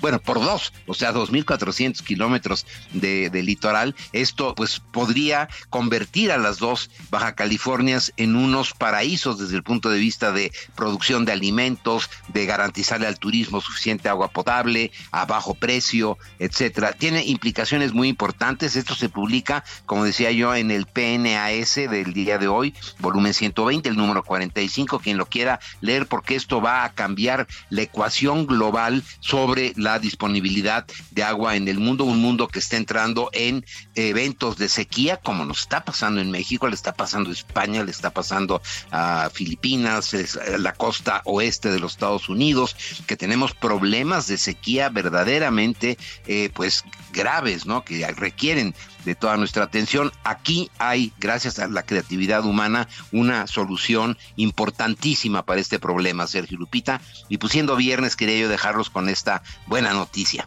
Bueno, como siempre, gracias por traernos esta información. Un fuerte abrazo, Químico. Igualmente para ti, Sergio, buen fin de semana. Igualmente para ti, Lupita. Gracias, Químico. Muy buenos días. Sí, Juan Manuel Gómez Robledo Verduzco fue electo como juez de la Corte Internacional de Justicia en la sede de la Organización de las Naciones Unidas en Nueva York. Vamos a platicar precisamente y como siempre le agradecemos a Marta Bárcena, embajadora eminente y colaboradora del Heraldo de México, que hable con nosotros de estos temas tan relevantes. Embajadora, ¿qué tal? ¿Cómo estás? Buenos días. Buenos días, Lupita. Buenos días, Sergio, y al auditorio del Heraldo Radio. Oye, cuéntanos de este diplomático mexicano y de la importancia de esta designación. Mira, eh, Juan Manuel Gómez Robledo, yo creo que es uno de los juristas mexicanos en este momento de mayor prestigio, diplomático de carrera. Eh, eh, recuerdo que trabajó como jefe de departamento en la Dirección de Naciones Unidas, y ahí fue ascendiendo poco a poco. Pero se inscribe en, en esta tradición de, de especialistas en derecho internacional, en la diplomacia mexicana, en la que destacan su padre, don Antonio Gómez Robledo, que siempre al entrar en su oficina tenía la frase de Dante Alighieri, dejen toda esperanza a los que crucen este umbral. Eh, y, y y, la tradición de César Sepúlveda, Bernardo Sepúlveda, don Jorge Castañeda y Álvarez de la Rosa, Sergio González Galvez, que eh, realmente siempre hicieron del derecho internacional eh, la mejor arma de defensa de la política exterior y que fueron grandes especialistas y muy respetados en el mundo por su contribución al derecho de los tratados, al derecho del mar, y en el caso de Bernardo Sepúlveda también por haber sido juez de la Corte Internacional de Justicia. Es el inmediato predecesor mexicano de Juan Manuel Gómez Robledo. Eh, creo que todos los mexicanos debemos de sentirnos muy orgullosos de la elección de Juan Manuel como juez de la Corte Internacional de Justicia, porque es un reconocimiento a su talento y a la contribución de México al derecho internacional. Y ahora sí ya tendremos en La Haya a Juan Manuel de juez en la Corte Internacional de Justicia y a Socorro Flores de juez en la Corte Penal Internacional, Lupita. El, ah, entonces es una buena designación, esto es lo importante, es alguien que representa eh, pues una garantía de que México estará bien representado con, con un jurista importante. Es una garantía, Sergio, y no solo para México de que estará bien representado, sino eh, en la Corte Internacional de Justicia, sino de que es una gente, verdaderamente una persona que es eh, muy honesta, muy preparada, muy consistente y que todos los países que lleven un tema a la Corte Internacional de Justicia sabrán que el juez mexicano eh, lo considerará en todos sus aspectos y tomará la decisión más correcta y apegada al derecho internacional. Muy bien, pues embajadora, muchas gracias por tomar la llamada. Muy buenos días. Muy buenos días, Lupita. Muy buenos días, Sergio. Bueno, pues ah, es Juan Manuel Juan Manuel Gómez Robledo Verduzco, electo como juez de la Corte Internacional de Justicia. Y bueno, pues es positivo ver que estamos viendo eh, a un juez mexicano en una responsabilidad de esa naturaleza. Estaremos, ah, pues estaremos al pendiente de qué, de qué viene después. Y vamos rápidamente con otra información. La escritora y periodista Elena Poniatowska recibió este jueves el Premio Internacional Carlos Fuentes a la creación literaria en el idioma español. Este es el premio correspondiente a 2023. Ella dijo que es como recibir un boleto para subir a las alas del Ángel de la Independencia y subir al cielo. Este, esta entrega se hizo en el Palacio de Bellas Artes en la Ciudad de México, aunque ya en realidad sabíamos desde agosto que Poniatowska de 91 años iba, iba a tener este galardón. El premio lo otorgan la Secretaría de Cultura del Gobierno de México y la Universidad Nacional Autónoma de México. Estuvo, estuvo presente la Secretaria de Cultura del Gobierno de la República Alejandra Frausto, estuvo también Luisa María Alcalde, titular de Gobernación, Rosa Beltrán, coordinadora de Difusión Cultural, de la Universidad Nacional Autónoma de México, y Javier García Diego, miembro del jurado del premio, también historiador, expresidente del Colegio de México. Y bueno, pues lo recibió con mucho entusiasmo Elena Poniatowska. Ahora sigo preguntando, dijo, cómo hacer las cosas y qué va a pasar en México, cuál va a ser el destino de mis nietos y el de todos los niños mexicanos, dijo Elena Poniatowska. Y vámonos con Israel Lorenzana, que está ahí en la México Pachuca. Israel, ¿qué, qué pasa por allá? Platícanos, por favor. Lupita, Sergio, muchísimas gracias. Pues lamentablemente un motociclista pierde la vida exactamente en el kilómetro 38 de esta autopista México-Pachuca, es la zona de Tecámac, donde han llegado ya los servicios periciales y también elementos de la Guardia Nacional del sector carreteras, los cuales están abanderando el cuerpo de este hombre de aproximadamente 40 años de edad por una camioneta particular. Venía con un acompañante, el cual fue ya trasladado a un hospital cercano. La circulación afectada solo están funcionando dos carriles con dirección hacia la Ciudad de México. Hay que manejar con mucho cuidado en este punto. Es exactamente dos kilómetros antes de la entrada hacia la zona de Tecámac, así que mucha precaución. No tenemos alternativas, solamente pues anticipar su paso por varios minutos. Esto les reitero en la zona de la México Pachuca. Pues Sergio Lupita, la información que les tengo esta mañana.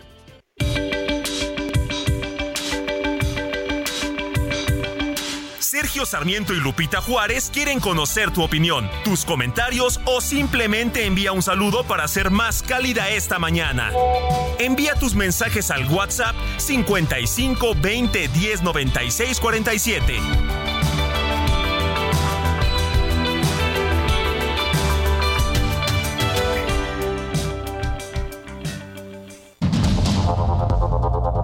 Continuamos con Sergio Sarmiento y Lupita Juárez por el Heraldo Radio.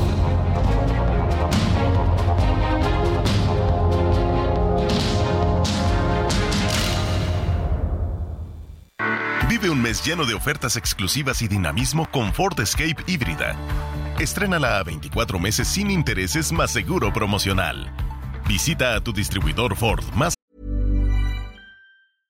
I'm Sandra, and I'm just the professional your small business was looking for. But you didn't hire me because you didn't use LinkedIn jobs. LinkedIn has professionals you can't find anywhere else, including those who aren't actively looking for a new job but might be open to the perfect role, like me.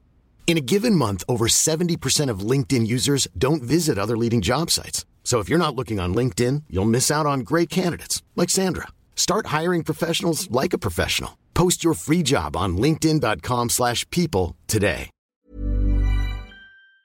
Cercano. Consulta términos y condiciones en Ford.mx, vigencia del 1 al 30 de noviembre de 2023.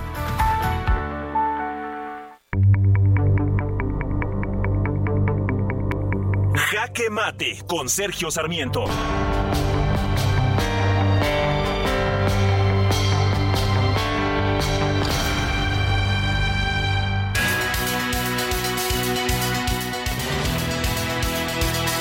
Hoy los partidos de la Cuarta Transformación van a anunciar en voz de Mario Delgado, presidente nacional de Morena, quiénes ah, van a ser los próximos candidatos a los gobiernos de distintas entidades del país. Yo sé que pues que todavía no estamos ni siquiera en la precampaña, pero ya sabe usted cómo en estos tiempos anticipados las cosas pues están teniendo lugar, se están desarrollando independientemente de lo que diga la ley. Sabremos los resultados de las encuestas y bueno, pues sabremos también eh, con estos resultados y la aplicación de otras reglas qué va a pasar. Los procedimientos de Morena y sus partidos aliados no han sido democráticos, no se han utilizado votaciones para poder ah, decidir a los candidatos, pero por lo menos han sido claros. Todo el mundo ha podido entender lo que estaba pasando. Quienes han decidido separarse, como Marcelo Ebrard, conocían cuáles eran las reglas a las que tenían que atenerse. El partido Morena y el presidente de la República, que es el líder moral de este partido, están apostando por la unidad. Sin embargo, las reglas de paridad de género que Morena mismo aceptó y aprobó en su momento van a generar problemas que pueden ser muy serios. Al final, tendremos no a los candidatos más populares, eh, pero sí a los candidatos que Morena puede postular de conformidad con las reglas que están establecidas. No es democrático, pero es el sistema que hemos creado y que Morena mismo apoyó. Yo soy Sergio Sarmiento y lo invito a reflexionar.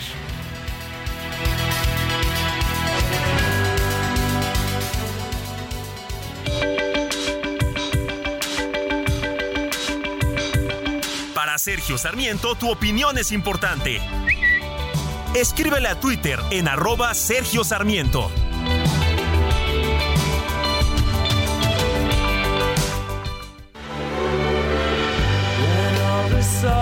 Taken from the sea. I stand dethroned. I'm naked and I bleed. But when your finger points so savagely, is anybody there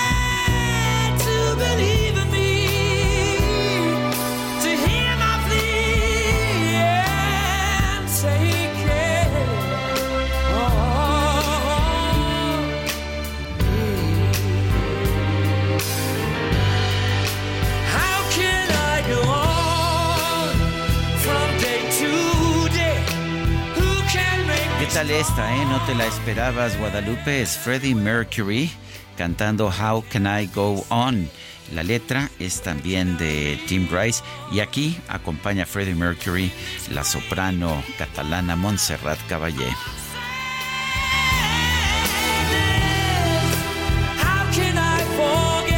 Quedó extraordinaria, mi querido Sergio, y nuestros amigos del auditorio, pues celebrando que hayamos escogido esta música. de Tim Rice. Va- Vamos a escuchar un momento más para ver, para escuchar este cuando empieza ya empiezan a jugar las dos voces de Montserrat Caballé y Freddie Mercury.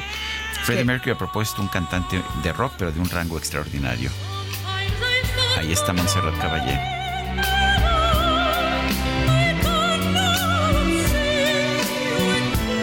Empiezan así, cada uno por su lado, Sí. después se unen las dos voces Les en un contrapunto espectacular. Sensacional. En fin, Vámonos a los mensajes. Buenos días, Sergio Lupita. ¿Qué pasa con los migrantes en la Ciudad de México? Estoy muy preocupada por la inminente crisis a la que nos están enfrentando en este gobierno. Al no poner una solución real, los vecinos de muchas zonas de la Ciudad de México estamos observando cómo se van asentando en bajo puentes, banquetas, espacios abiertos, cientos de migrantes y las autoridades, lejos de poner una solución, están más preocupados por sus campañas y como ha ocurrido en este gobierno, no están dimensionando que pues de no poner orden en esta situación, los directamente afectados seremos los vecinos que estamos siendo rodeados por estos campamentos, es lo que nos dice la maestra Cecilia de Jardín Balbuena y nos manda un fuerte abrazo. Pues sí, efectivamente está la situación muy complicada también en, en Tláhuac, ¿no? Donde nuestros amigos del auditorio nos han estado señalando que la situación es ya muy difícil. Dice otra persona, que bueno que ya planean abrir hoteles en Acapulco, ojalá cuiden los precios y la seguridad. Ahora todos los víveres y la gasolina están por los cielos, no hay quien controle este abuso, este abuso.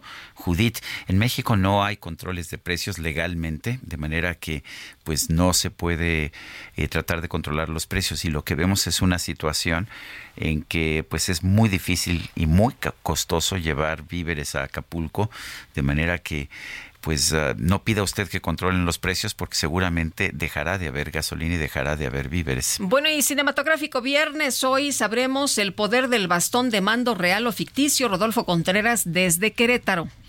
Bueno, son las 8 de la mañana con 36 minutos, 8 con 36. Eh, hay una tienda de, de Palacio de Palacio de, Re- eh, de Palacio de Hierro que es ah, considerada icónica. Tiene, por supuesto, la, la tienda de Molière, pero la de Satélite es también una tienda realmente icónica, una tienda muy importante. Eh, se están reabriendo sus puertas después de, de trabajos de restauración. En la línea telefónica, Luis Miguel Moreno, director de comunicación del Palacio mm, de Hierro. Luis Miguel Moreno, gracias por estar con nosotros. Cuéntanos en primer lugar sobre esta tienda de satélite. Hola Sergio, muchas gracias por, por el espacio. Eh, un saludo a ti y a toda tu audiencia.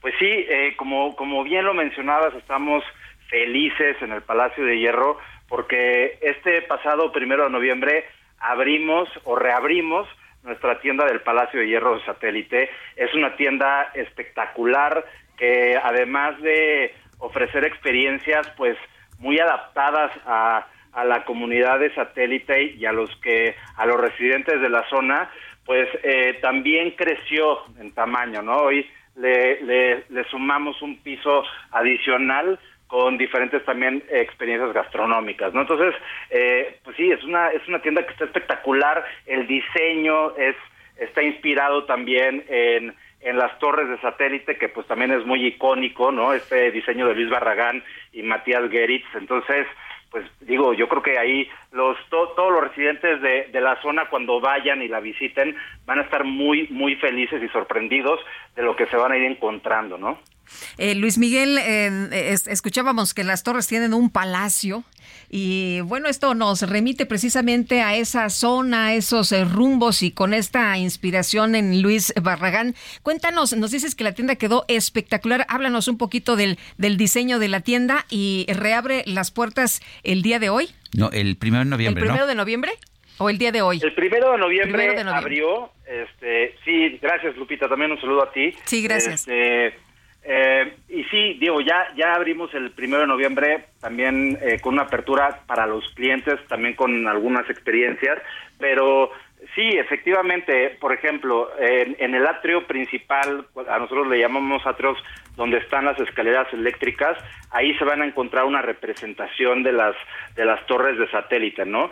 También hay murales inspirados en Ciudad Satélite, algunas esculturas que hacen también eh, que están inspiradas, ¿no? En, en esta zona que pues eh, los, los residentes son muy orgullosos de satélite, ¿no? Entonces, eh, pues se, van a encontrar, eh, además de experiencias que, que, tiene la tienda, pues se van a encontrar con muchos elementos que los va a recordar inclusive a su infancia. Hemos tenido ese tipo de comentarios, ¿no? Eh, tenemos eh, restaurantes, creo que eso eso es bien importante. Este piso, este cuarto piso que, que sumamos a, a la tienda, es un área de comida que nosotros eh, le llamamos pues un área vaya gourmet en, en, cuanto a gastronomía donde también van a encontrar restaurantes con cocinas pues este muy muy cuidadas no este con una una curaduría muy muy importante.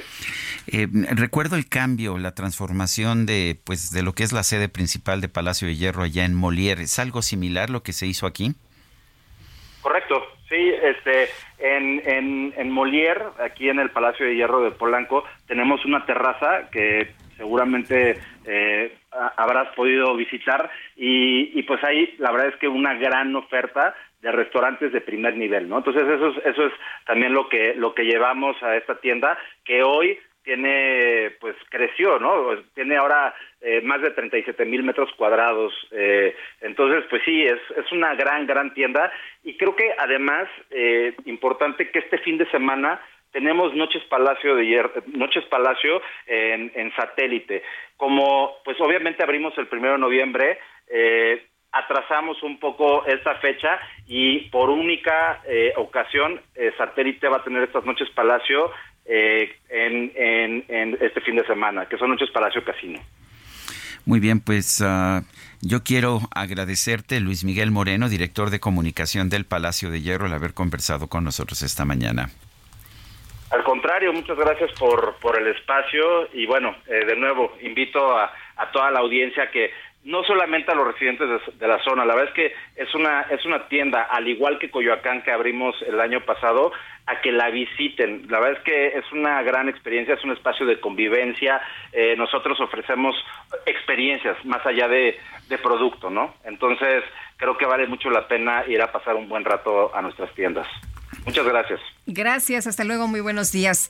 Y Sergio, como siempre, nos da mucho gusto recibir en esta cabina a Gaby Vargas, escritora y conferencista. A lo largo de muchos años nos ha traído pues diferentes enseñanzas, nos ha compartido libros para aprender a vivir mejor, para estar bien, para estar saludable. Y en esta ocasión nos trae un libro que se titula Exhala, que publica el sello editorial Aguilar, en el que nos ayuda, nos enseña, eh, nos guía a convertir el dolor en aprendizaje.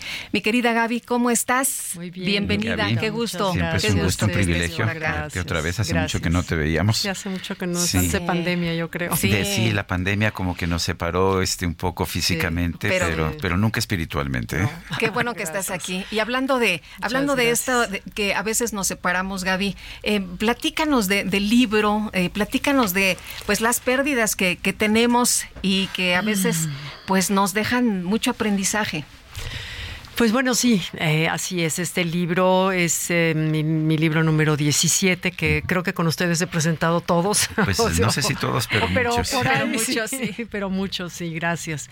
Y bueno, este es distinto a los anteriores porque eh, pues está escrito desde otro lugar, desde ya un lugar más profundo, más vulnerable, más... Uh, pues lo que te hace una pérdida, la pérdida te abre a fuerzas, la pérdida te te hace visitar lugares que no, no son los que quisieras ir, sin embargo dejan mucho aprendizaje. Aunque tienes dos caminos, o sea, lo que yo descubrí a partir de mi experiencia, que aclaro aquí en el libro que no soy ni terapeuta ni tanatóloga, pero creo que tienes siempre dos opciones. La opción de de dejarte caer por el camino de la victimización y el pobre de mí o la opción de tomar esas pérdidas, porque si hay algo que todos compartimos, los seres humanos, son las pérdidas. Entonces, tener esa, esa otra opción de cambiar esa, ese dolor que hay que dejarlo venir y hay que dejarlo, hay que honrarlo, pero también transformarlo en gratitud, ¿no? En, gratitud por lo vivido. Tuve un matrimonio maravilloso de 54 años de noviazgo con mi esposo, de 54, 50 casados, 54 de noviazgo, donde de veras fue un amor absoluto, total. Y Noto que coinciden el noviazgo y el matrimonio. Quiere decir que el noviazgo duró pues todo ese tiempo. Duró todo el tiempo. Sí, de verdad que sí. Si a mí me hubieran dicho que hubiéramos estado más enamorados a los 50 años que cuando me casé, jamás lo hubiera pensado. Y en verdad así fue, este, y fue una experiencia difícil, pero bueno, creo que al compartir mi experiencia, em, comparto la de muchas personas y simplemente aquí narro lo que a mí me sacó adelante, lo que yo, de lo que me aferré para salir adelante después de una pérdida tan grande, ¿no? Porque cuando se te pierde tu pareja, no es nada más una persona, se pierde un sinnúmero de papeles alrededor de tu vida. Era mi esposo, mi amante, mi el padre de mis hijos, el abuelo de mis nietos, mi, con quien iba yo a proyectar mi futuro, eh, mi compañero, mi psicólogo, mi financiero, mi, mi amigo, mi, era, era mi, mi mundo entero, ¿no? Entonces, sí, fueron 15 meses, hace 15 meses que Pablo partió, en que ha sido verdaderamente un enorme aprendizaje, un enorme aprendizaje y pues bueno. Sí. Eh, Gaby, eh, eh, el libro dice, exhala, todo va a estar bien si tú lo decides. hay momentos de, mucho dolor. ¿Cómo, cómo sales de ese profundo dolor? Sobre todo cuando nos describes esto tan bonito que pasó, este noviazgo, de cómo se conocen, de que él se acerca a ti, pero tú tenías novio y, todas estas cosas que, que, vas recordando y todos estos años de, de compartir. ¿Cómo se le hace?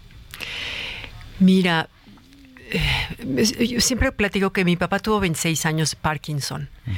Y nunca se quejó. O sea, yo algo aprendí de ver a mi papá un día que salí a comer con Pablo, mi esposo. Le dijo, mira, mi hijo, siempre me dediqué eh, a enseñarles a mis hijos a bien vivir. Hoy me propongo enseñarles a bien morir. A partir, o sea, desde que se enteró. Y Pablo como que regresó muy impresionado de esa comida y de verdad fuimos testigos que mi papá nunca se quejó. Y mira que era un hombre empresario, jefe, líder, ya sabes, de esos así, ¿no? Y de pronto vas viendo cómo la, la parte física se va haciendo más transparente y va surgiendo por dentro otra luz que no le habíamos visto, conocido, sabiduría, eh, entereza, integridad, ya sabes, todo eso, que nos dejó a, sus hijos y a su familia un gran ejemplo de actitud. Y Pablo, mi esposo, lo llevó exactamente igual. Pablo nunca se quejó, tuvo dos años un cáncer muy agresivo, jamás se quejó, jamás dijo por qué a mí, jamás, no sabes de veras la, la integridad con la que llevó la enfermedad. Entonces, eso te deja la obligación de de, de no fallar. O sea, no puedes, si ellos ante ese problema tan grande que vivieron no se quejaron, yo que estoy viva y plena, no me puedo más que sacar lo bueno de esta experiencia y, y, voltear a ver el privilegio de haber vivido 50 años de amor, 54 de amor. Entonces, pues bueno, adelante. Y lo que a mí me sacó es, eh, por ejemplo, te das cuenta que la, la, tristeza es una energía física que necesita sacarse. O sea, si no la sacas de alguna manera, ya sea hablada, ejercitada, pintada, cantada, bailada, este, hablada con un terapeuta, esa energía te come la vida. Entonces hay que sacarla. Y comparto aquí en el libro las maneras en que yo, a mí me sirvió, que yo descubrí que me sirvió, y, gracias a Dios. Eh, y con la ayuda de toda la familia y el amor de mi vida, eh, pues estoy muy bien ahorita 15 meses. Ah, me ha tocado a todos, nos ha tocado perder ah, personas muy queridas, muy cercanas. Eh, viene pues el momento y tienes que resolver mil, mil broncas legales y mil cosas y después viene el velorio, todo el mundo se te acerca, te abraza eh, y luego viene el momento en que te quedas solo. ¿Qué le recomiendas a la gente en ese momento en que te quedas solo? Ay, mira, mira, Sergio, yo me acuerdo desde la primera noche me dijeron mis hijos, mamá, nos vamos a, alguno, no, un nieto se van a acompañar contigo. Y dije, no, es algo que tengo que enfrentar, es un salto al vacío. Digo que a veces la vida, tú decides a veces saltos al vacío, ¿no? Si decides cambiar de trabajo, de casa, de pareja, de etcétera, tú decides ese salto al vacío.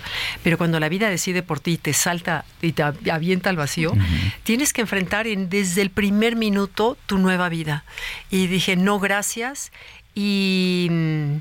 ¿Y qué me preguntaste, Sergio? Te pregunté que qué, qué le recomiendas a, a la persona el momento en que queda Ah. sola.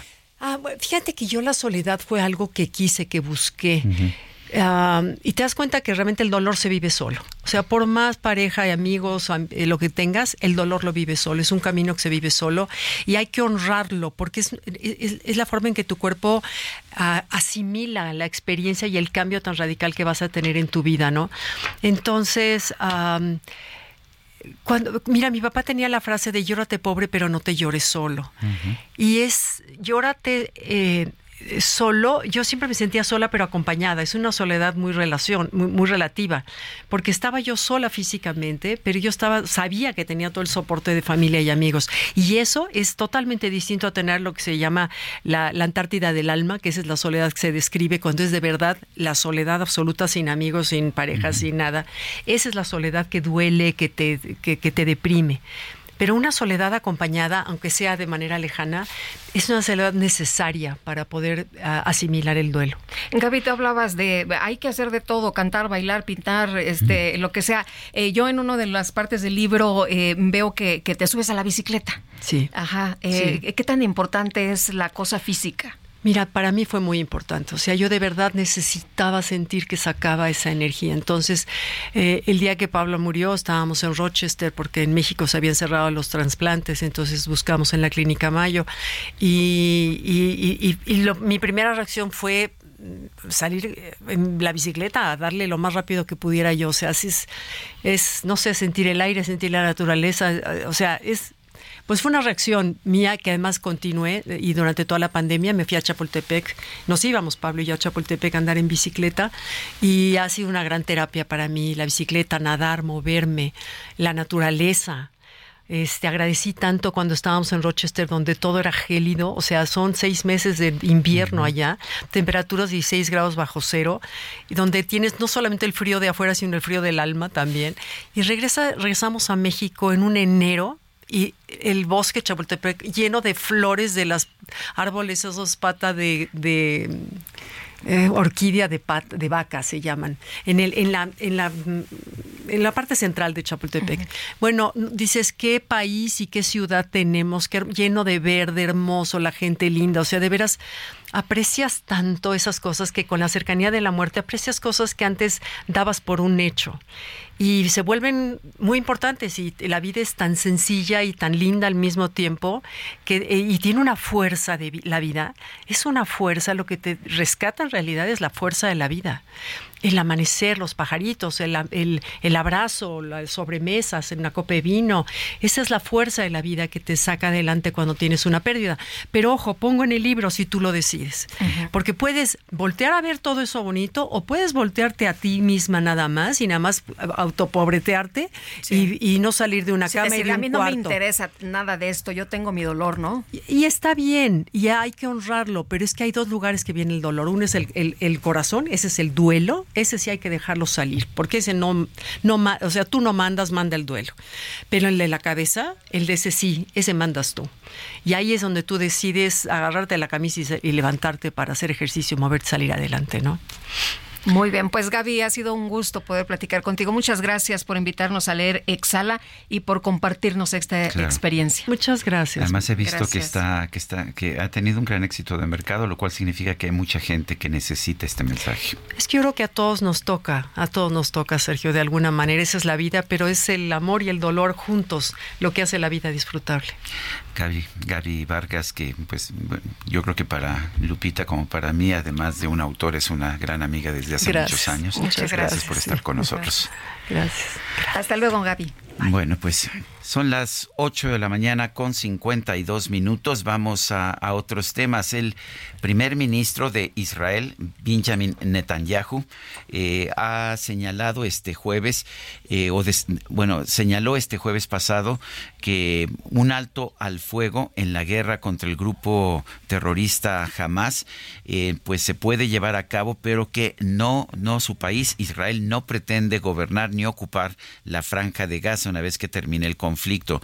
Un alto al fuego con Hamas significaría rendición, le dijo a la cadena estadounidense Fox News. Dijo que no hay un calendario para la ofensiva militar, pero que un alto al fuego eh, significaría rendirse ante Hamas. Creo que el ejército israelí se está desempeñando excepcionalmente bien, es lo que dijo Benjamin Netanyahu.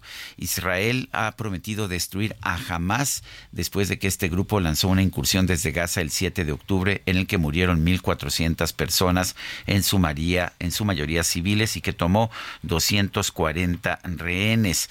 Eh, la respuesta de Israel, con, particularmente con bombardeos aéreos y una ofensiva terrestre, ha tenido ya un saldo de más de 10.800 personas en Gaza, la mayoría civiles. Netanyahu dijo en esta entrevista con Fox News que no buscamos gobernar Gaza, no buscamos ocuparla, sino que buscamos darle a ella y a nosotros un futuro mejor. Dice que Gaza debe ser una, un territorio desmilitarizado, desradicalizado y reconstruido. Tendremos que encontrar un gobierno civil que esté allí. Son las 8 de la mañana con 54 minutos. Vamos a una pausa y regresamos.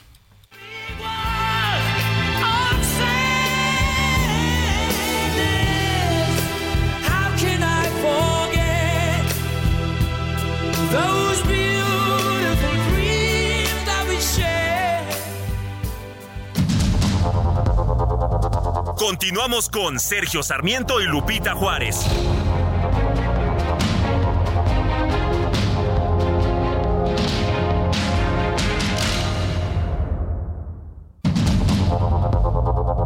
Continuamos con Sergio Sarmiento y Lupita Juárez por el Heraldo Radio.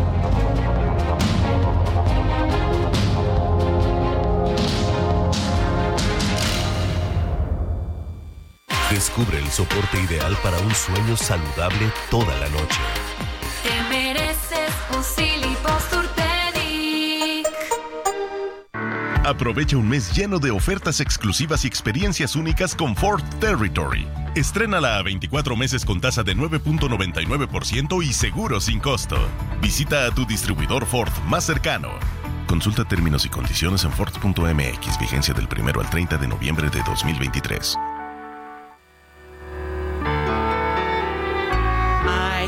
Show you the world, shining, shimmering, splendid.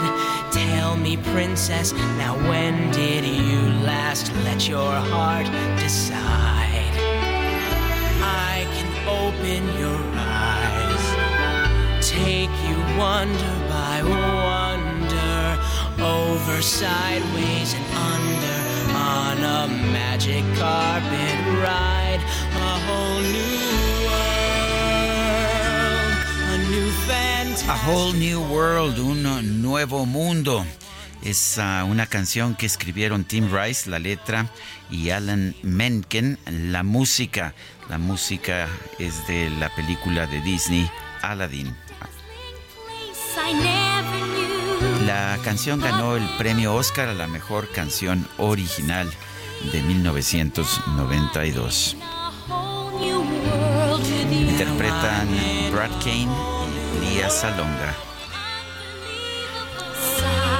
Pues se oye muy bonito esta mañana. Y vámonos, vámonos al resumen, si te parece bien. Vamos corriendo.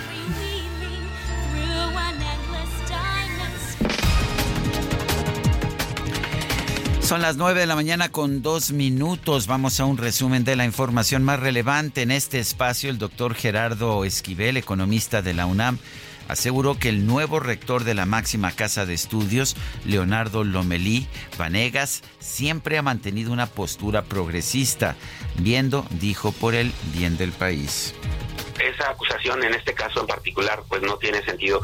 El nuevo rector Lomelí, el futuro rector, es alguien que conoce perfectamente toda la historia del país, ¿no? Es un eh, discípulo del maestro historiador Álvaro Matute, que es un gran conocedor de muchos de estos temas y, y eso, si uno lee su literatura, sus contribuciones, siempre tiene una postura bastante progresista. Así es que creo que esa preocupación del tema neoliberal no, no, no, no aplica en este caso. El, doctor Lamelí es un gran economista con una muy buena formación y, lo insisto, con una visión amplia y, y siempre, yo diría, en el, en el sentido progresista, viendo por el bien del país. Gerardo Fernández Noroña, vocero de la coordinación de los comités de defensa de la Cuarta Transformación, consideró que es natural que haya una competencia muy fuerte en los procesos internos del partido de cara a las elecciones estatales del 2024. Vemos bien las cosas, había, pues hay tensión particularmente en la capital del país, es muy importante, hay quien lo considera la antesala de rumbo. Es muy temprano para hablar de la presidencia de 2030, pero así son luego las cosas en política, además es el espacio de gobierno más relevante sin menosprecio de ninguna gubernatura, que todas son importantes, pero políticamente pues tiene una plataforma de atención de lanzamiento y también de atención muy importante. Entonces es natural que, que en todos los estados haya esta competencia muy fuerte. La periodista Laura Brujés denunció en redes sociales que un grupo de asesores de Morena en la Cámara de Diputados está compartiendo fotografías suyas para orquestar una campaña de denigración en su contra. El presidente de la Cámara de Comercio Hispana de los Estados Unidos, Ramiro Cavazos, aplaudió el decreto del gobierno mexicano que establece incentivos fiscales para facilitar el nearshoring. La Administración de Alimentos y Medicinas de Alimentos y Medicamentos de la Unión Americana, la FDA, autorizó el uso de la vacuna contra el chikungunya. El chikungunya del grupo Valneva es la primera fórmula desarrollada contra esta enfermedad.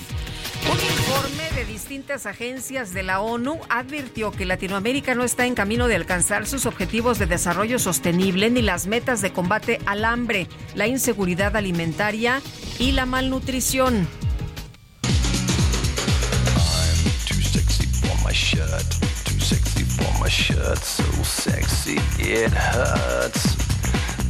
Ya lo adelantabas ayer, ¿no, Guadalupe? Sí, sí, sí, totalmente de acuerdo. Bueno, pues a ver qué piensa usted que nos escucha, porque fíjese usted que el actor estadounidense Patrick Dempsey, de 57 años, reconocido por su participación en películas como Encantada y Quiero robarme a la novia, así como en la serie Grey's Anatomy, fue nombrado por la revista People como, escuche usted, el hombre más sexy del mundo en 2023.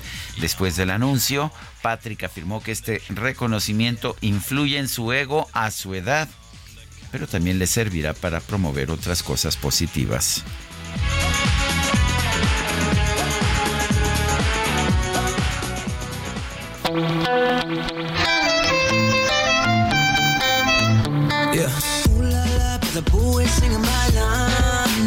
La micro deportiva. Échale, hasta arriba. Pues ya llegó la micro en este viernes. Qué buena música y también buena información. Mi querido Julio Romero, ¿cómo estás? Muy bien, muy bien, Lupita, Sergio, qué gusto saludarles, amigos del auditorio. Yo pensé que me estaban dando la bienvenida, pero todavía faltaba una nota, todavía Sí, faltaba no, una no, ¿qué nota. pensaste que Eh, es que tengo entendido que la revista People te tenía en la lista de finalistas, Sí. pero pues no. Sí, terminamos Te en el lugar 100 el cacharpo y yo en el 101. Ah, muy bien. Ahí, ahí Oye, este Patrick Dempsey, que por cierto estuvo de visita en nuestro país Sí, con la carrera panamericana. días, ¿no? Estuvo en la carrera panamericana y vaya que se echó a toda la gente a la bolsa porque sin mayores problemas se bajaba, convivía, comió en puestos callejeros. Súper amable. eh, en tienditas rurales. La verdad es que. Súper amable, sí, súper guapo, muy bien. Sí, la verdad es que sí. Eh, mi querida Lupita, creo que te vas a tener que aventar un round con mi hermana, porque también es ultra mega fan. Y entonces, serio? este, pues entramos a una apuesta, en un round. Bueno, pero vámonos, vámonos a la información deportiva, porque sí, lo logramos. Llegamos al otro y no supimos ni cómo le hicimos, pero ya es viernes, llegamos a la otra orilla y nos vamos aventando la lámina informativa. Vaya fiesta, vaya fiesta, la que se vivió anoche en la Arena Ciudad de México en el regreso del básquetbol de la NBA a nuestro país. Personalidades como los cantantes Peso Pluma y Dana Paola estuvieron presentes, además del exjugador de los Toros de Chicago, Scottie Pippen, que recibió una ovación monumental por parte de los aficionados que llenaron a tope el inmueble y como parte de un reconocimiento que recibió al lado de otras figuras. Ya en la duela, juegazo, juegazo el día de ayer. El equipo de Atlanta se impuso 120 a 119 a la magia de Orlando con un try young impresionante también. 41 puntos, 5 rebotes y 8 asistencias para el equipo de Atlanta. Así es que, pues todo un éxito, todo un éxito la NBA en nuestro país que celebró su juego 32 en territorio nacional. La verdad es que siempre, siempre que vienen los deportes estadounidenses aquí a México, se viven de otra manera. Las grandes ligas, la NFL, ahora la NBA y lo de ayer por la noche, en verdad que fue realmente memorable y el juego también no quedó a deber. Así las cosas con la NBA. Mientras tanto, el Tribunal de Arbitraje Deportivo, el TAS, le dio la razón a la Franja del Puebla y le regresaron los tres puntos que habían ganado en la cancha ante los Cholos de Tijuana.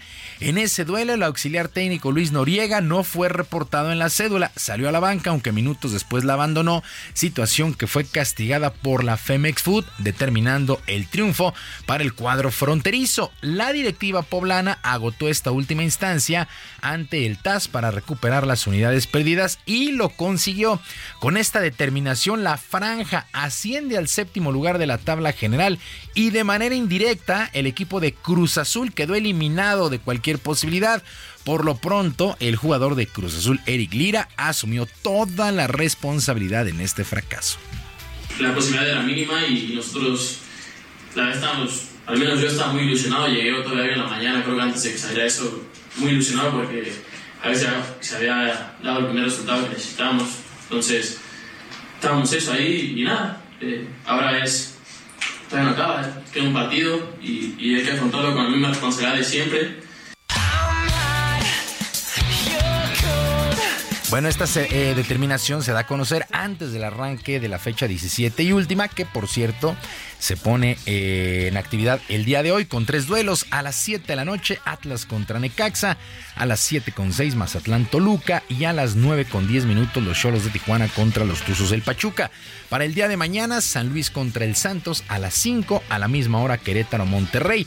Pumas contra Chivas a las 7 de la noche en Ciudad Universitaria se juega el cuarto lugar de la tabla general y la calificación directa a cuartos. Para las 9 con 10 Tigres contra las Águilas del América, 9 con 10. Muchos, muchos llaman a este duelo como una final adelantada, ya que América es uno de la tabla general y Tigres es el número 3. Por lo pronto, Robert Dante Siboldi, técnico de Tigres, ha dado todo el crédito al rival por esta campaña. Y creo que eh, el América es un equipo muy completo. Creo que la última incorporación de Igor, creo que reforzó la parte ante la lesión de Néstor, reforzó la, parte defensiva y, y sí, tú, sí tiene más solidez ahora, pero, pero lo más importante es lo que hagamos nosotros.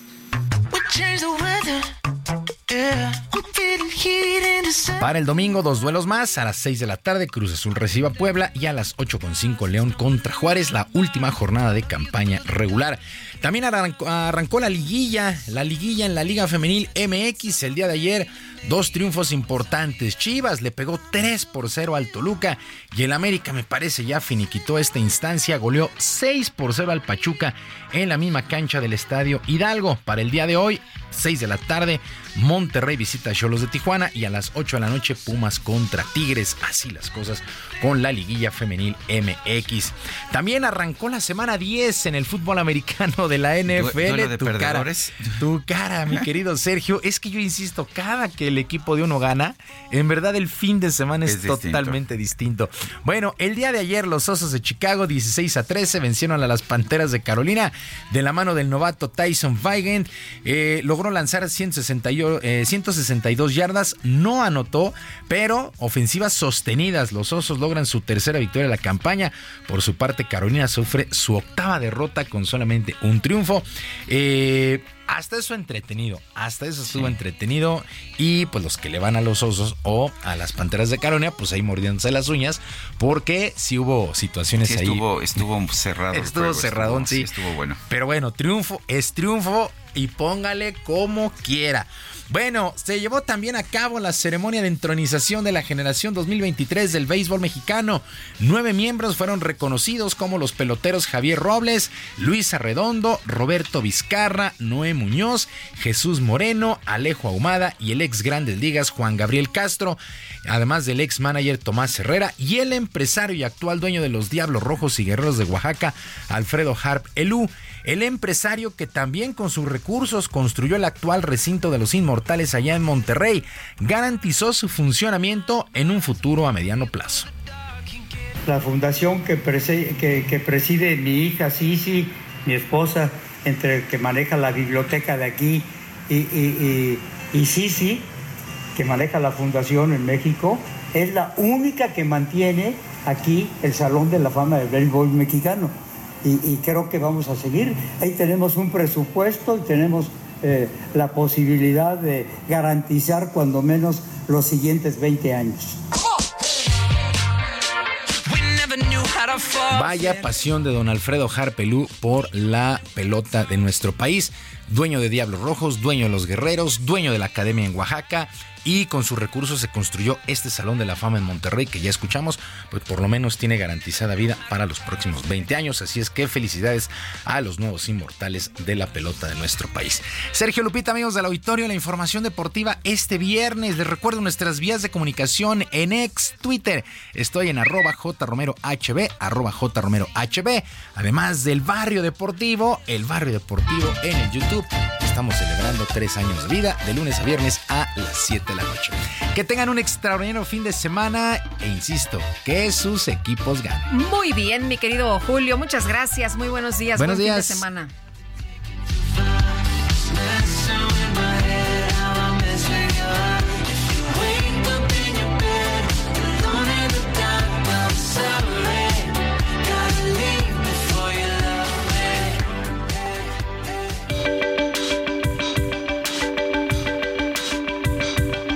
Lupita Juárez, tu opinión es importante. Síguela en arroba Lupita Juárez H.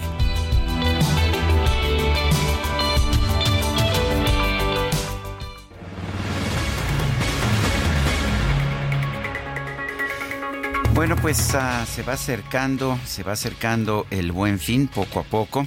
Y yo quiero agradecer la presencia en este espacio de Salvador Gasca Herrera, director general adjunto comercial de Fonacot. Salvador, gracias por estar con nosotros y sabemos cuan- que cuando se acerca el buen fin, eh, se incrementa la demanda por créditos y bueno, estos son créditos bancarios, pero también créditos al Fonacot. Cuéntanos. Sí, buenos días, Sergio, buenos días, Lupita. ¿Cómo estás? Bienvenido. Gracias. Efectivamente, mira, eh, existe una alta demanda a partir de estos días del crédito Fonacot, particularmente porque la gente lo que busca es un crédito barato y el crédito de Fonacot lo que garantiza es que la gente tenga efectivo. Esto es como se deposita su cuenta bancaria, el trabajador cuenta con, recursos y puede aprovechar mejor las ofertas que existen a partir de la siguiente semana. Nosotros en Fonacot, a partir del día de hoy, empezamos el buen fin, nos adelantamos, porque hoy ah, empezamos con horarios extendidos y con nuestra máxima capacidad operativa. Esto O sea, es- ya están muy conscientes de que se viene, de que se viene fuerte. Ya se viene fuerte. Abrimos el día de hoy de 8 de la mañana a 7 de la noche. Y también el sábado vamos a abrir nuestras oficinas prácticamente en todo el país. Entonces, y esto también va a seguir la siguiente semana, de lunes a viernes, de 8 de la mañana a 7 de la noche. Oye, ¿cómo es el, el trámite? Por ejemplo, si alguien te está escuchando ahorita, ¿qué es lo que tiene que hacer? Mira, principalmente eh, meterse a la página de fonacot.gov.mx y sacar su cita. Solamente vamos a atender a, a personas, a trabajadores que saquen su cita en el portal de Fonacot. Esto es para tener orden y, y poder este, controlar la demanda que luego eh, existe de manera elevada y también para controlar a los intermediarios y a los coyotes. Estas personas le están haciendo mucho daño a los trabajadores porque les sacan citas falsas, les cobran por esas citas falsas y obviamente cuando llegan con nosotros pues está sobresaturada la demanda del servicio, pero por citas que no están programadas por nosotros. Entonces, ¿qué tiene que hacer el trabajador? Entrar a la página de fonacot.gov.mx, sacar su cita, obviamente verificar que su empresa esté afiliada, que es el, el principal requisito, ¿no? Si su empresa está afiliada, este trabajador no tiene, no te- deberá tener ningún problema para sacar su crédito. ¿El crédito de Fonacot se puede usar para lo que uno quiera o tiene, tiene que usarse para ciertas cosas? Eh, lo, lo comentamos, el mito es que Fonacot es para, era para comprar muebles, así nació hace 49 años, el 2 de mayo cumple 50 años y desde hace dos años es un crédito de nómina efectivo. ¿Qué significa? Que a la gente se le deposita su dinero en su cuenta bancaria, él no nos tiene que decir, ella no nos tiene que decir para qué lo va a ocupar, decide a partir de su depósito en qué lo quiere utilizar. Oye, y más o menos, como cuántos créditos están pensando que, que van a otorgar? Mira, estamos esperando que vamos a otorgar arriba de 45 mil créditos esta semana. Normalmente la... ¿Nada la- más esta semana? Esta semana 45 mil créditos. Normalmente estamos otorgando entre 38 mil, 30 y- de 36 a 38 mil. Se eleva casi un 20%. Y una derrama económica cercana a, las, a los 1.250 millones de pesos. ¿Cuánto cuesta un crédito de Fonacot? El CAT, el CAT es de 25.1 pues, promedio. muy bien. Es, es lo más bajo. Cualquier más ot- bajo del mercado, ¿no? El más bajo del mercado. Cualquier otro crédito que puedan verificar en Conducef. Tenemos los dos productos más baratos. Crédito mujer efectivo y crédito en efectivo porque tenemos enfoque de género. Las mujeres el crédito es más barato. Es, es como tres puntos porcentuales más baratos que, Sí. que para Y es el mismo trámite. el mismo trámite, el mismo trámite para hombres y mujeres. Oye, pero ¿cuándo nos dicen que, que ya nos resolvieron y que ya lo tenemos? Mira, una vez que sacan su cita y, se- y el- y la persona asiste a la sucursal, el, el trámite dura 20 minutos. También eso- hemos optimizado mucho el proceso de, de otorgamiento y el mismo día se le está depositando. Oh, pues es bastante, bastante rápido. Hablabas de los coyotes, de los famosos coyotes. ¿Cómo sé que me está tratando de estafar un coyote o que me está tratando de obtener una cita falsa, por ejemplo? Primero porque estos intermediarios les cobran a las personas y Fonacot no tiene ningún costo, ningún servicio. Que quede claro, yo usé el término coyote. Sí, tú sí. No, yo también. Es que bueno, es que en, lugares del país es, más conocido coyote Sí. como intermediario, ¿no? Sí. Y, y- Gestor. gestor, ¿no? Pero la verdad es que la, la primera forma de ident- de identificarlos es que le están cobrando por el servicio. Y Fonacot no cobra por el servicio. El segundo que creo es más delicado, a los trabajadores les ofrecen alterar sus recibos de nómina para recibir más recursos. Y ahí sí ya entra el trabajador en un fraude y el trabajador se afecta porque en ese momento lo detectamos porque nosotros verificamos Sí. ante el SAT su ingreso y no cuadra. o sea, no se puede hacer trampa. no se puede hacer Oye, trampa. ¿y como cuánto me pueden dar de crédito? Dependiendo de dónde trabajo, de el tiempo, de Eh, la nómina. Son, son hasta cuatro meses de salario. Eh, no importa lo que se gane, hasta son hasta cuatro meses. Importante mencionar, el 52% de nuestros créditos es para personas que ganan entre uno y dos salarios mínimos. Es un perfil de personas que la banca privada no es difícil, pero que sí es muy fácil que la, que la, que la banca no regulada los busquen. Y a, a- y a costos muy elevados, ¿no? ¿Cómo recupera Fonacot el dinero? ¿Son descuentos a nómina? Son descuentos a nómina que, lo, que el, el patrón el- el- nos hace el entero mensualmente. El trabajador ya no se preocupa de estar te- teniendo que ir a depositar. O sea, no- no hay descuento. pierde. No hay pierde y no le podemos contar arriba del 20%. Ujú. Lo que buscamos es que el trabajador no se sobredeude y tenga eh, y esté capitalizado, capitalizado en su día a día. Salvador Gasca Herrera, director general adjunto comercial de Fonacot. Gracias por esta conversación. Muchas gracias, Sergio. Muchas, gracias. Hasta luego, muy buenos días. Y vámonos con Israel Lorenzana. Israel, adelante. Lupita, muchísimas gracias, Sergio. Estamos ubicados en estos momentos aquí sobre Avenida Izazaga, a las afueras de la estación del Metro Isabela Católica. Y es que hay que recordar que a partir de ayer a las 11 de la noche se ha dejado de dar el servicio en el tramo que comprende Valderas y Obser- hasta Observatorio de la línea 1 del metro. Por ello, por supuesto, bueno, pues muchos usuarios han estado ocupando ya estas unidades de RTP y hay un dispositivo importante por parte de las autoridades de movilidad y aquí salen a tres puntos, van hacia Tacubaya, van hacia Valderas y también van con dirección hacia Observatorio. En materia vehicular, bueno, pues carga por supuesto, esto procedentes de 20 de noviembre de Pino Suárez y con dirección hacia Lázaro Cárdenas, hay que utilizar el bloque de carriles del lado izquierdo, por supuesto, para avanzar con dirección hacia Arcos de Belén. Pues Sergio Lupita, la información que les tengo esta mañana. Muy bien, muchas gracias Israel, muy buenos días. Hasta luego. Una investigación del New York Times reveló que presuntamente la compañía de telecomunicaciones Telcel le habría entregado a la Fiscalía General de Justicia de la Ciudad de México los registros telefónicos de mensajes de texto y datos de localización de más de 10 funcionarios y políticos. En un documento judicial al que el medio dice que tuvo acceso, reconoció haber recibido la orden de la Fiscalía de la Ciudad de México y haber Telcel reconoció haber recibido la orden de la Fiscalía de la Ciudad de México y haber entregado los registros solicitados que abarcan desde 2021 hasta este año. Dice que esto, eh, lo que dice la nota es que porque se estaban indagando casos de secuestros y desapariciones. Las revelaciones del Times indican que los 14 expedientes judiciales revisados por el diario determinaron que la dependencia solicitó el registro de llamadas, mensajes de texto y ubicaciones de distintos políticos como Santiago Taboada, Lili Telles, Alessandra Rojo de la Vega e Higinio Martínez Miranda, senador por Morena. La Fiscalía General de Justicia de la Ciudad de México, encabezada por Ernestina Godoy Ramos, negó que dicha institución haya solicitado a la empresa Telcel los registros telefónicos de los actores políticos. El vocero de la Fiscalía Capitalina, Ulises Lara, compartió un mensaje donde aseguró que no hay carpetas de investigación relacionadas con el caso. Vamos a escuchar lo que dijo Ulises Lara. Con relación a la información difundida por el diario The New York Times, donde señala supuestas investigaciones relacionadas con números telefónicos de personajes políticos. En ese sentido, precisamos lo siguiente.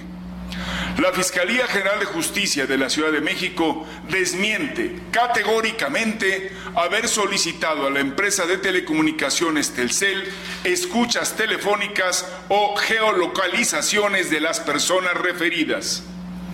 La Fiscalía General de la Ciudad de México no ordenó a la empresa referida los registros telefónicos de políticos y funcionarios como lo señala el medio señalado.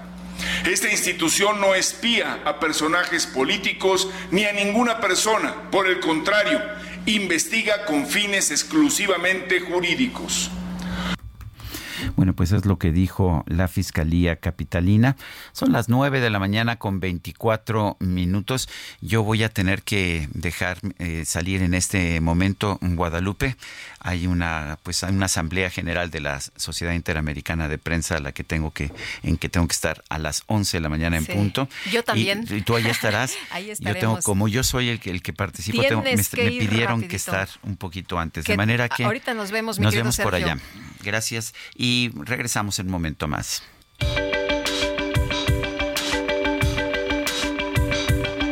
Sergio Sarmiento y Lupita Juárez quieren conocer tu opinión, tus comentarios o simplemente envía un saludo para ser más cálida esta mañana.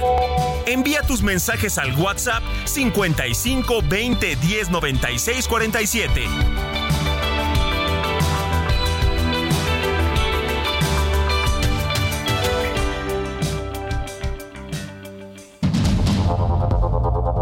Continuamos con Sergio Sarmiento y Lupita Juárez por el Heraldo Radio.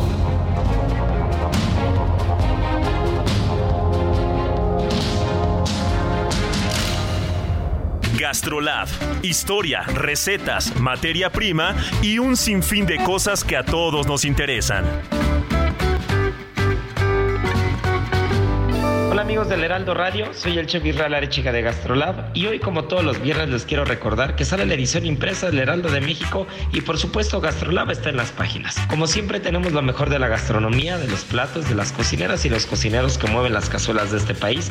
Y en este fin de semana nada más y nada menos que el estado más pequeño de extensión pero uno de los grandes gastronómicamente hablando, estamos hablando de Tlaxcala, viene y toma con su cocina tradicional, con el producto y con todo lo que tiene que ofrecernos en cuanto historia gastronómica, toma nuestras páginas. También estaremos platicando, por supuesto, el día sábado y domingo en punto de la una de la tarde en Gastrolab Radio, de muchas cosas, entre ellas el nuevo libro de gastronomía de Mónica Patiño, en el que Frida Kahlo tiene mucho que ver. Estaremos hablando de la avena y muchos otros productos más. Así que ya saben, esto es Gastrolab. Que tengan buen fin de semana. No se pierdan el día de mañana Gastrolab Radio.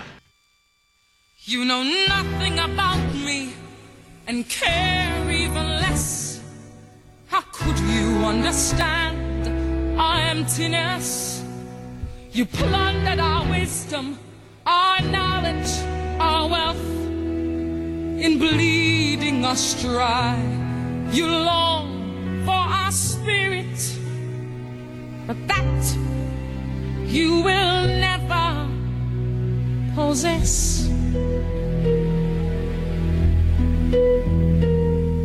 The past is now another land far beyond my reach, invaded by insidious foreign bodies, foreign speech, where the timeless joys of childhood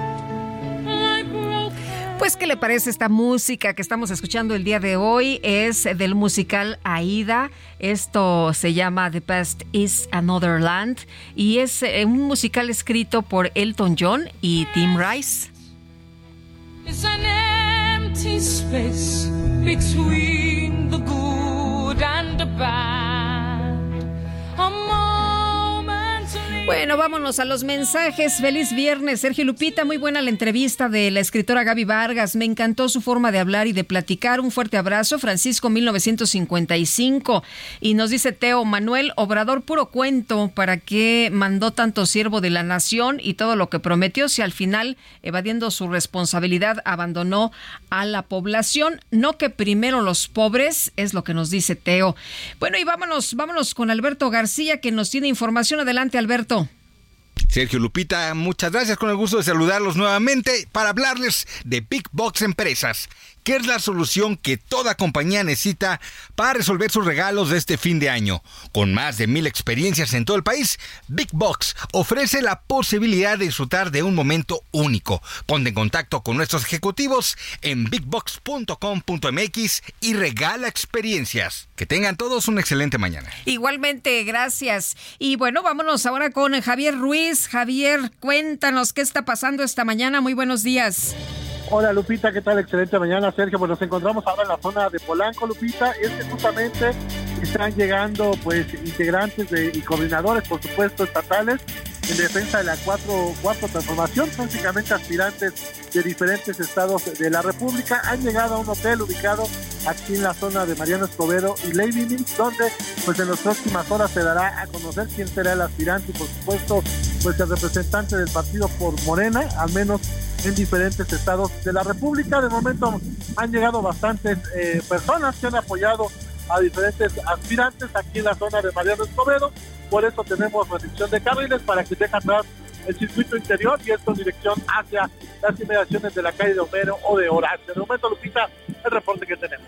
Muy bien, muchas gracias, gracias Javier. Oye, ¿hay porras ahí o qué pasa? ¿Qué es lo que escuchamos? Sí, hay batucadas justamente de diferentes personas, personas que han llegado a, de varios estados de la República a apoyar, por supuesto, a los aspirantes. Algunos traen batucada, por supuesto, a la mayoría con algunos, eh, pues, ba- banderas, banderines apoyando a los diferentes aspirantes que pues el día de hoy se reunirán justamente en este hotel y se dará por supuesto también a conocer cuáles serían los representantes de los estados, de varios estados de la República Lupita. Muy bien, muchas gracias Javier. Estamos atentos, buenos días. Estamos atentos, muy buenos días. eh, estamos eh, muy pendientes y, bueno, al parecer, pues de 9 a 10 empezaba ya la reunión con aspirantes a Yucatán. Le seguiría eh, Veracruz, Tabasco, Puebla, Morelos, Jalisco, Guanajuato, Chiapas y cierra la Ciudad de México. A las 18 horas se ha convocado una conferencia de prensa, aunque, bueno, como usted sabe, pues ya están fluyendo algunos nombres, ¿no? Ya hay quien da por hecho que hay ya algunos ganadores, pero bueno, pues vamos a estar muy atentos, ¿no? A que se haga oficial esta información. Y vámonos con otros temas.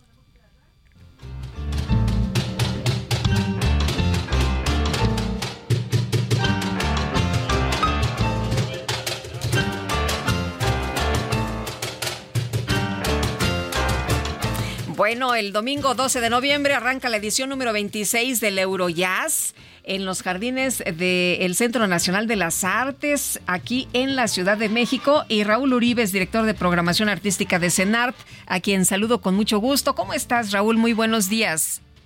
Hola Lupita, muy buenos días, muchas gracias. por la Oye, invitación. cuéntanos, cuéntanos y muchas gracias al contrario a ti por hacernos esta invitación para acudir a la edición 26 del Eurojazz. ¿Qué vamos a ver? ¿Quiénes vienen de invitados? Cuéntanos todo. Bueno, mira, pues como dices bien, comenzamos el domingo 12 de noviembre en las áreas verdes del Centro Nacional de las Artes. A la una de la tarde abre este magnífico festival que ya cumple 26 años de tradición. Esta es su vigésimo sexta edición. Abre el festival nada más y nada menos Sheila Blanco, directamente desde España. Esta magnífica cantante y también una gran pianista que pues es muy conocida por su labor en YouTube, sobre todo su labor como pedagoga de la música.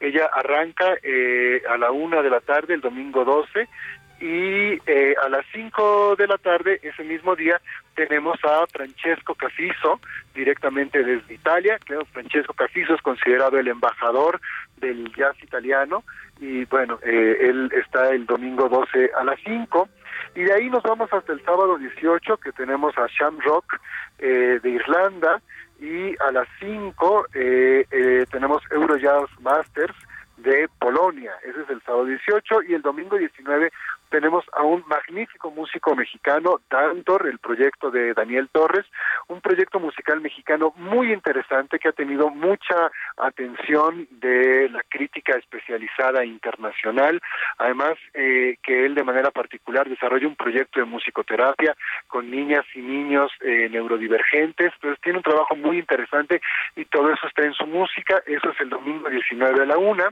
y el domingo eh, 19 también a las 5 está Lashan Gray de Eslovaquia. Luego eh, vamos de ahí, brincamos hasta el sábado 25 con Sketchbook Quartet de Austria y a la, a la una de la tarde. Y a las 5 sucede algo muy interesante que creo que como todo es muy digno de mirarse. Viene de Alemania Angelica Nischer y toca en dueto con Madre Frati. Y este es un, un ejercicio de diálogo ahí entre la música mexicana de Madre Frati y la música alemana de Angelica Nischer. Ya están trabajando para ponerse de acuerdo eh, en qué van a tocar, cómo lo van a articular, eh, qué programa van a presentar. Va a ser algo inédito, inédito, esto nunca se ha escuchado, sucede por primera vez y creo que puede ser muy interesante. Y concluimos el domingo 26 con Orba y Lila Quintet de Hungría y a la una de la tarde y a las cinco con Checo Collective de Países Bajos. Son eh, estos tres fines de semana de mucho jazz, mucha música, mucha convivencia y mucho encuentro de los artistas con sus públicos en las áreas verdes del Centro Nacional de las Artes. Raúl, entonces, eh, nada más el, el día domingo nos vamos, nos presentamos ahí y ya. y ya es totalmente libre eh, este domingo 12 y luego sábados y domingos desde los dos fines de semana que siguen es eh, absolutamente libre vamos a tener área de comidas para que podamos comer pasar un buen rato sentarnos en las áreas verdes escuchar del mejor jazz europeo y además estará sucediendo en, en paralelo toda la oferta artística del Centro Nacional de las Artes para niños para niñas hay teatro hay danza O sea, para toda la familia podemos ir todos, ¿no? toda la familia es bienvenida a este Eurojazz. Me parece muy bien. Gracias, Raúl, por invitarnos. No, gracias a ti, un abrazo a todas y todos. Gracias, hasta luego, muy buenos días. Raúl Uribe, director de programación artística del CENART. Fíjese usted que la doctora Claudia Sheinbaum acaba de escribir esta mañana en su cuenta de X, buen día, me entretengo leyendo artículos de opinión y columnas que analizan, lo pone entre comillas, el proceso interno para determinar a nuestros coordinadores estatales. El método es simple, escribe, las encuestas y para cumplir con la cuota de género establecida por el INE, entre paréntesis, con la cual estamos de acuerdo. Las mujeres mejor posicionadas es lo que dice la doctora Sheinbaum. Las encuestas y para cumplir con la cuota de género establecida por el INE, las mujeres mejor posicionadas en Morena manda el pueblo, es lo que escribe esta mañana. Bueno, Mario Delgado indicó que los hombres aspirantes a candidatos de Morena no pueden declararse precandidatos hasta el final de los anuncios de las encuestas por la regla de género. Vamos a escuchar. Sí, aquí hay que ser muy cuidadosos. Durante el día vamos a estar dando a conocer los resultados de las encuestas, pero nadie se puede declarar precandidato o precandidata hasta el final de la jornada, salvo en el caso donde las mujeres ganen sus encuestas. Ahí, de manera automática, son precandidatos.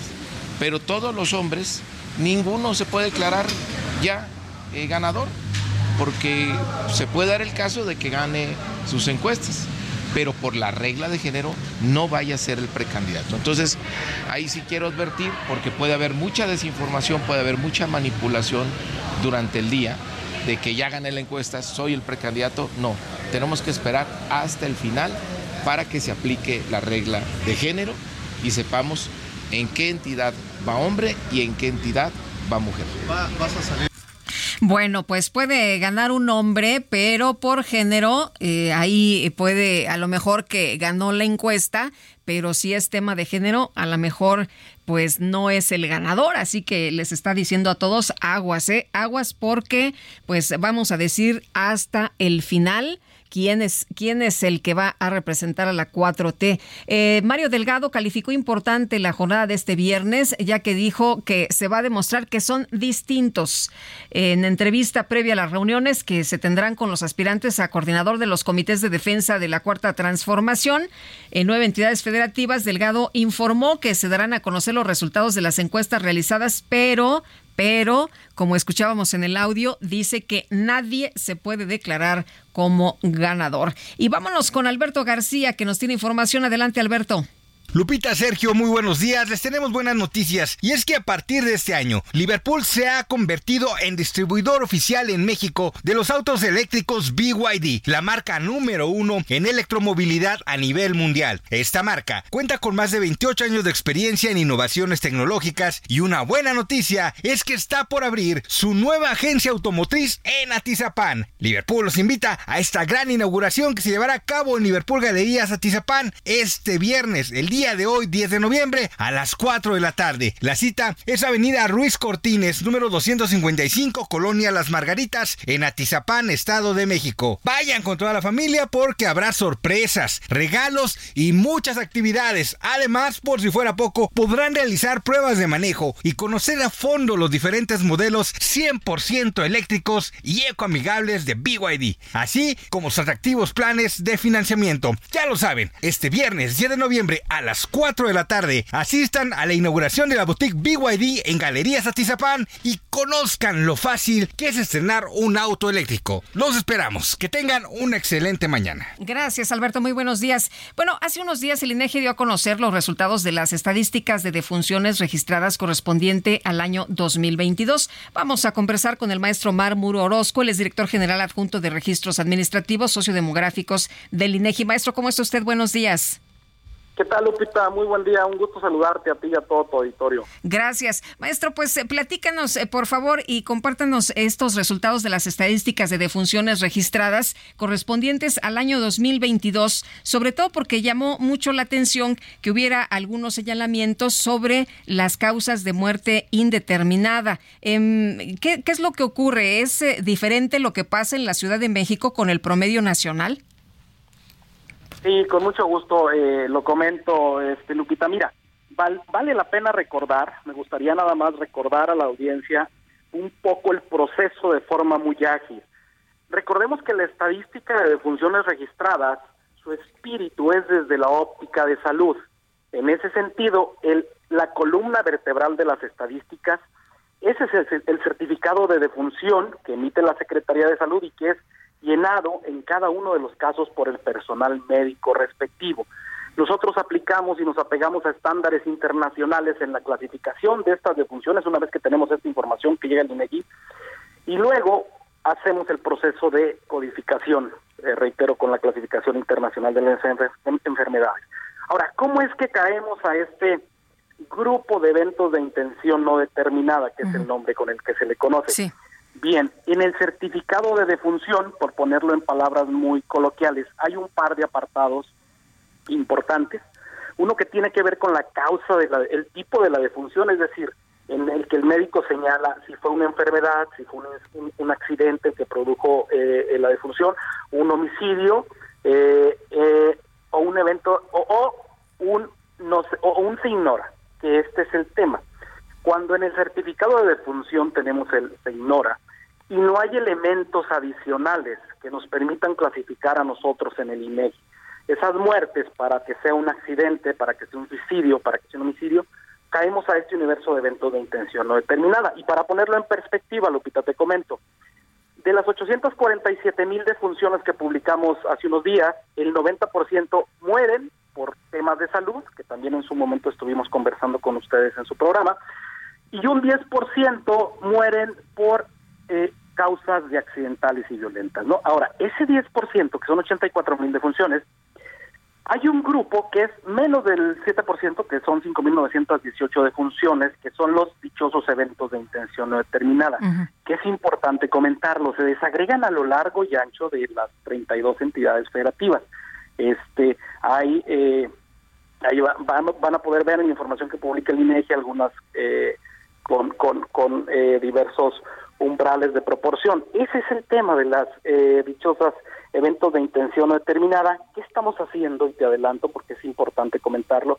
El INEGI eh, se ha acercado ya con las fuentes informantes en, en- en las entidades donde vemos, eh, digamos, estos eh, esta información, no solo en este programa de funciones, en temas de nacimientos, en temas de matrimonios, etcétera. Entonces, ha habido afortunadamente eh, en las reuniones que hemos tenido apertura, este, voluntad de las fuentes para para eh, ir un poco teniendo más elementos, es decir, que el INEGI tenga elementos complementarios que le, que le permitan en su momento, y si así lo son de sólidos los elementos, reclasificar estas defunciones como un accidente, como un suicidio, como un homicidio o como otro otro o como una intervención legal también que se le conoce. O sea, no hay nada extraño. No hay nada de diría- extraño. Ujú. En los eventos de intención no determinada que tenemos, hemos publicado estas cifras desde, híjole, pues tienen décadas. Y en los últimos años tú puedes ver el comportamiento. Hay entidades, reitero, que están en el promedio, hay entidades que están bajo el promedio y hay entidades que están superiores al promedio. son Sí. varias. Bueno, esta tabla que, tenemos eh, dice en la Ciudad de México y la cantidad de, muerte, de evento de intención no determinada es de 1400, de 1549. Eh, y vemos eh, todos los demás 34, 198 en el caso de Aguascalientes, pues 34. eh, también de 3 en eh, Baja California Sur, que, bueno, pues, la verdad eh, sí llaman la atención con respecto a lo que ocurre en la Ciudad de México o, por ejemplo, lo que ocurriría eh, en el Estado de México, ¿no? 1.273 casos en la tabla que seguramente estás viendo, que la publicamos, Jalisco 2.554, eh, 364 en Puebla, este y bueno, hay que dimensionar también, y es lo que nos han comentado en las reuniones que hemos tenido con las los volúmenes de información que se manejan, los volúmenes de defunciones que se manejan. Este, entonces, en ese sentido, eh, Lupita, lo que hemos hecho, reitero, es acercarnos con estas fuentes y decirles, oigan, está este paquete de defunciones, que ayúdenos por favor con elementos complementarios para hacer lo posible por ir un poco a poco eh, trabajando en este universo y tener una, una, una. Sí, para saber si fue presunto suicidio, accidente, homicidio, como está en las otras tablas, ¿no? Exactamente, porque, por ejemplo, el, típico ejemplo, oye, una persona con disparo de arma de fuego, de fuego en el cráneo, ¿y fue suicidio? o no, no podemos decir que es un homicidio, Ujú. oye, fue un accidente. Entonces, si no nos dan a nosotros como institución elementos complementarios, eh, que es bien importante tenerlos, nosotros no podemos hacer una clasificación sin los elementos específicos. Entonces, es O sea, ustedes no pueden decir en el INEGI, a ver, yo quiero poner aquí este porque para mí esto fue suicidio, ¿no? No, no, no, no, no, no. Y, y, y nos lo dicta la clasificación internacional de, la- de las enfermedades, que es un estándar internacional, reitero. Este, entonces, no, no podemos este, unilateralmente cambiar, digamos, la clasificación. Eh, por eso queremos elementos. eh, y Pero no es para echarle la mano a las autoridades y decir que, o sea, no, no, no hay nada, no hay nada raro, pues. No, yo les diría más bien, estamos trabajando con ellos en las entidades donde vemos eh, mayores volúmenes y, ha habido, lo que te puedo decir es que ha habido apertura. Seguimos con las reuniones, eso es importante y seguramente si hay los elementos para reclasificar estas defunciones, Lupita, vamos a hacerlo, pero tenemos que tener... O sea, si se trató de homicidios, ustedes lo reclasificarían y lo ponían en la ta- lo pondrían en la tabla de, a ver, esto es un homicidio. Ten la seguridad que así lo haríamos si los elementos que nos dan son eh, eh, suficientemente sólidos para hacerlo. O fue un suicidio, o fue un alguien que aventaron de un puente, bueno, pues no sabemos si fue, lo aventaron o se filtró, etcétera, ¿no? Sí. Entonces, este, en eso estamos, estamos aquí y sí queremos este, manifestarlo, que estamos trabajando con las fuentes, que son, a eso nos debemos, ¿no? Este, institucionalmente a nuestros informantes también. Muy bien. sociedad. Pues maestro, muchas gracias por conversar con nosotros esta mañana y platicar precisamente de este de este tema, ¿no? Que teníamos nosotros también, pues la inquietud de, de hablar con ustedes para para aclararlo. Claro, Lupita, con mucho gusto agradezco el espacio nuevamente y un saludo a ti a todo tu auditorio. Gracias, hasta luego, muy buenos días. Bueno, ya son las 9 de la mañana con 52 minutos y vamos a un resumen de lo más importante. El presidente López Obrador encabezó esta mañana la reunión del Gabinete de Seguridad y su conferencia de prensa desde el estado de Baja California. Hemos eh, trabajado con la gobernadora María del Pilar en completa coordinación. Es muy buena la relación del gobierno federal con el gobierno del estado. Estamos eh, pues trabajando en beneficio del pueblo de Baja California con programas de bienestar, con obras públicas importantes. Bueno, pues ahí lo que dice el presidente. La dirigencia nacional de Morena comenzó las reuniones con todos los participantes de los procesos internos del partido para definir a sus abanderados en las elecciones estatales del próximo año. El gobernador Samuel García aseguró que un juez federal determinó que la administración estatal en Nuevo León quede en manos del secretario general de gobierno Javier Navarro una vez que deje el cargo para buscar la candidatura presidencial de Movimiento Ciudadano. y sobre todo que ya un juez federal del Poder Judicial de la Federación ya en definitiva resaltó que Javier Navarro, nuestro secretario general, se queda como encargado de despacho. Así que tranquilos, el nuevo Nuevo León sigue, sigue imparable con todos sus proyectos.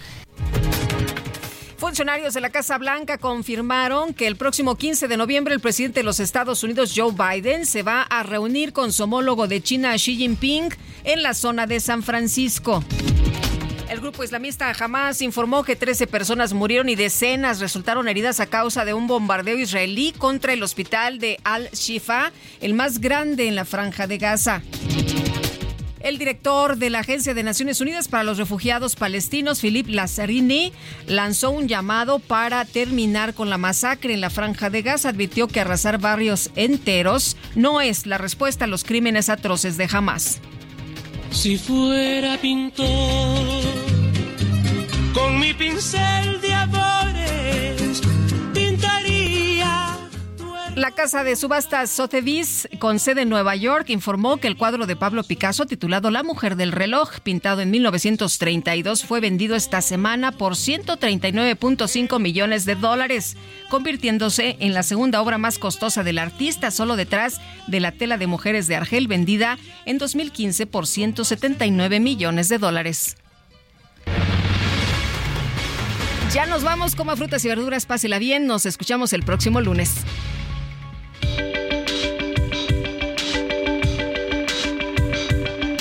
Sergio Sarmiento y Lupita Juárez quieren conocer tu opinión, tus comentarios o simplemente envía un saludo para ser más cálida esta mañana. Envía tus mensajes al WhatsApp 55 20 10 96 47.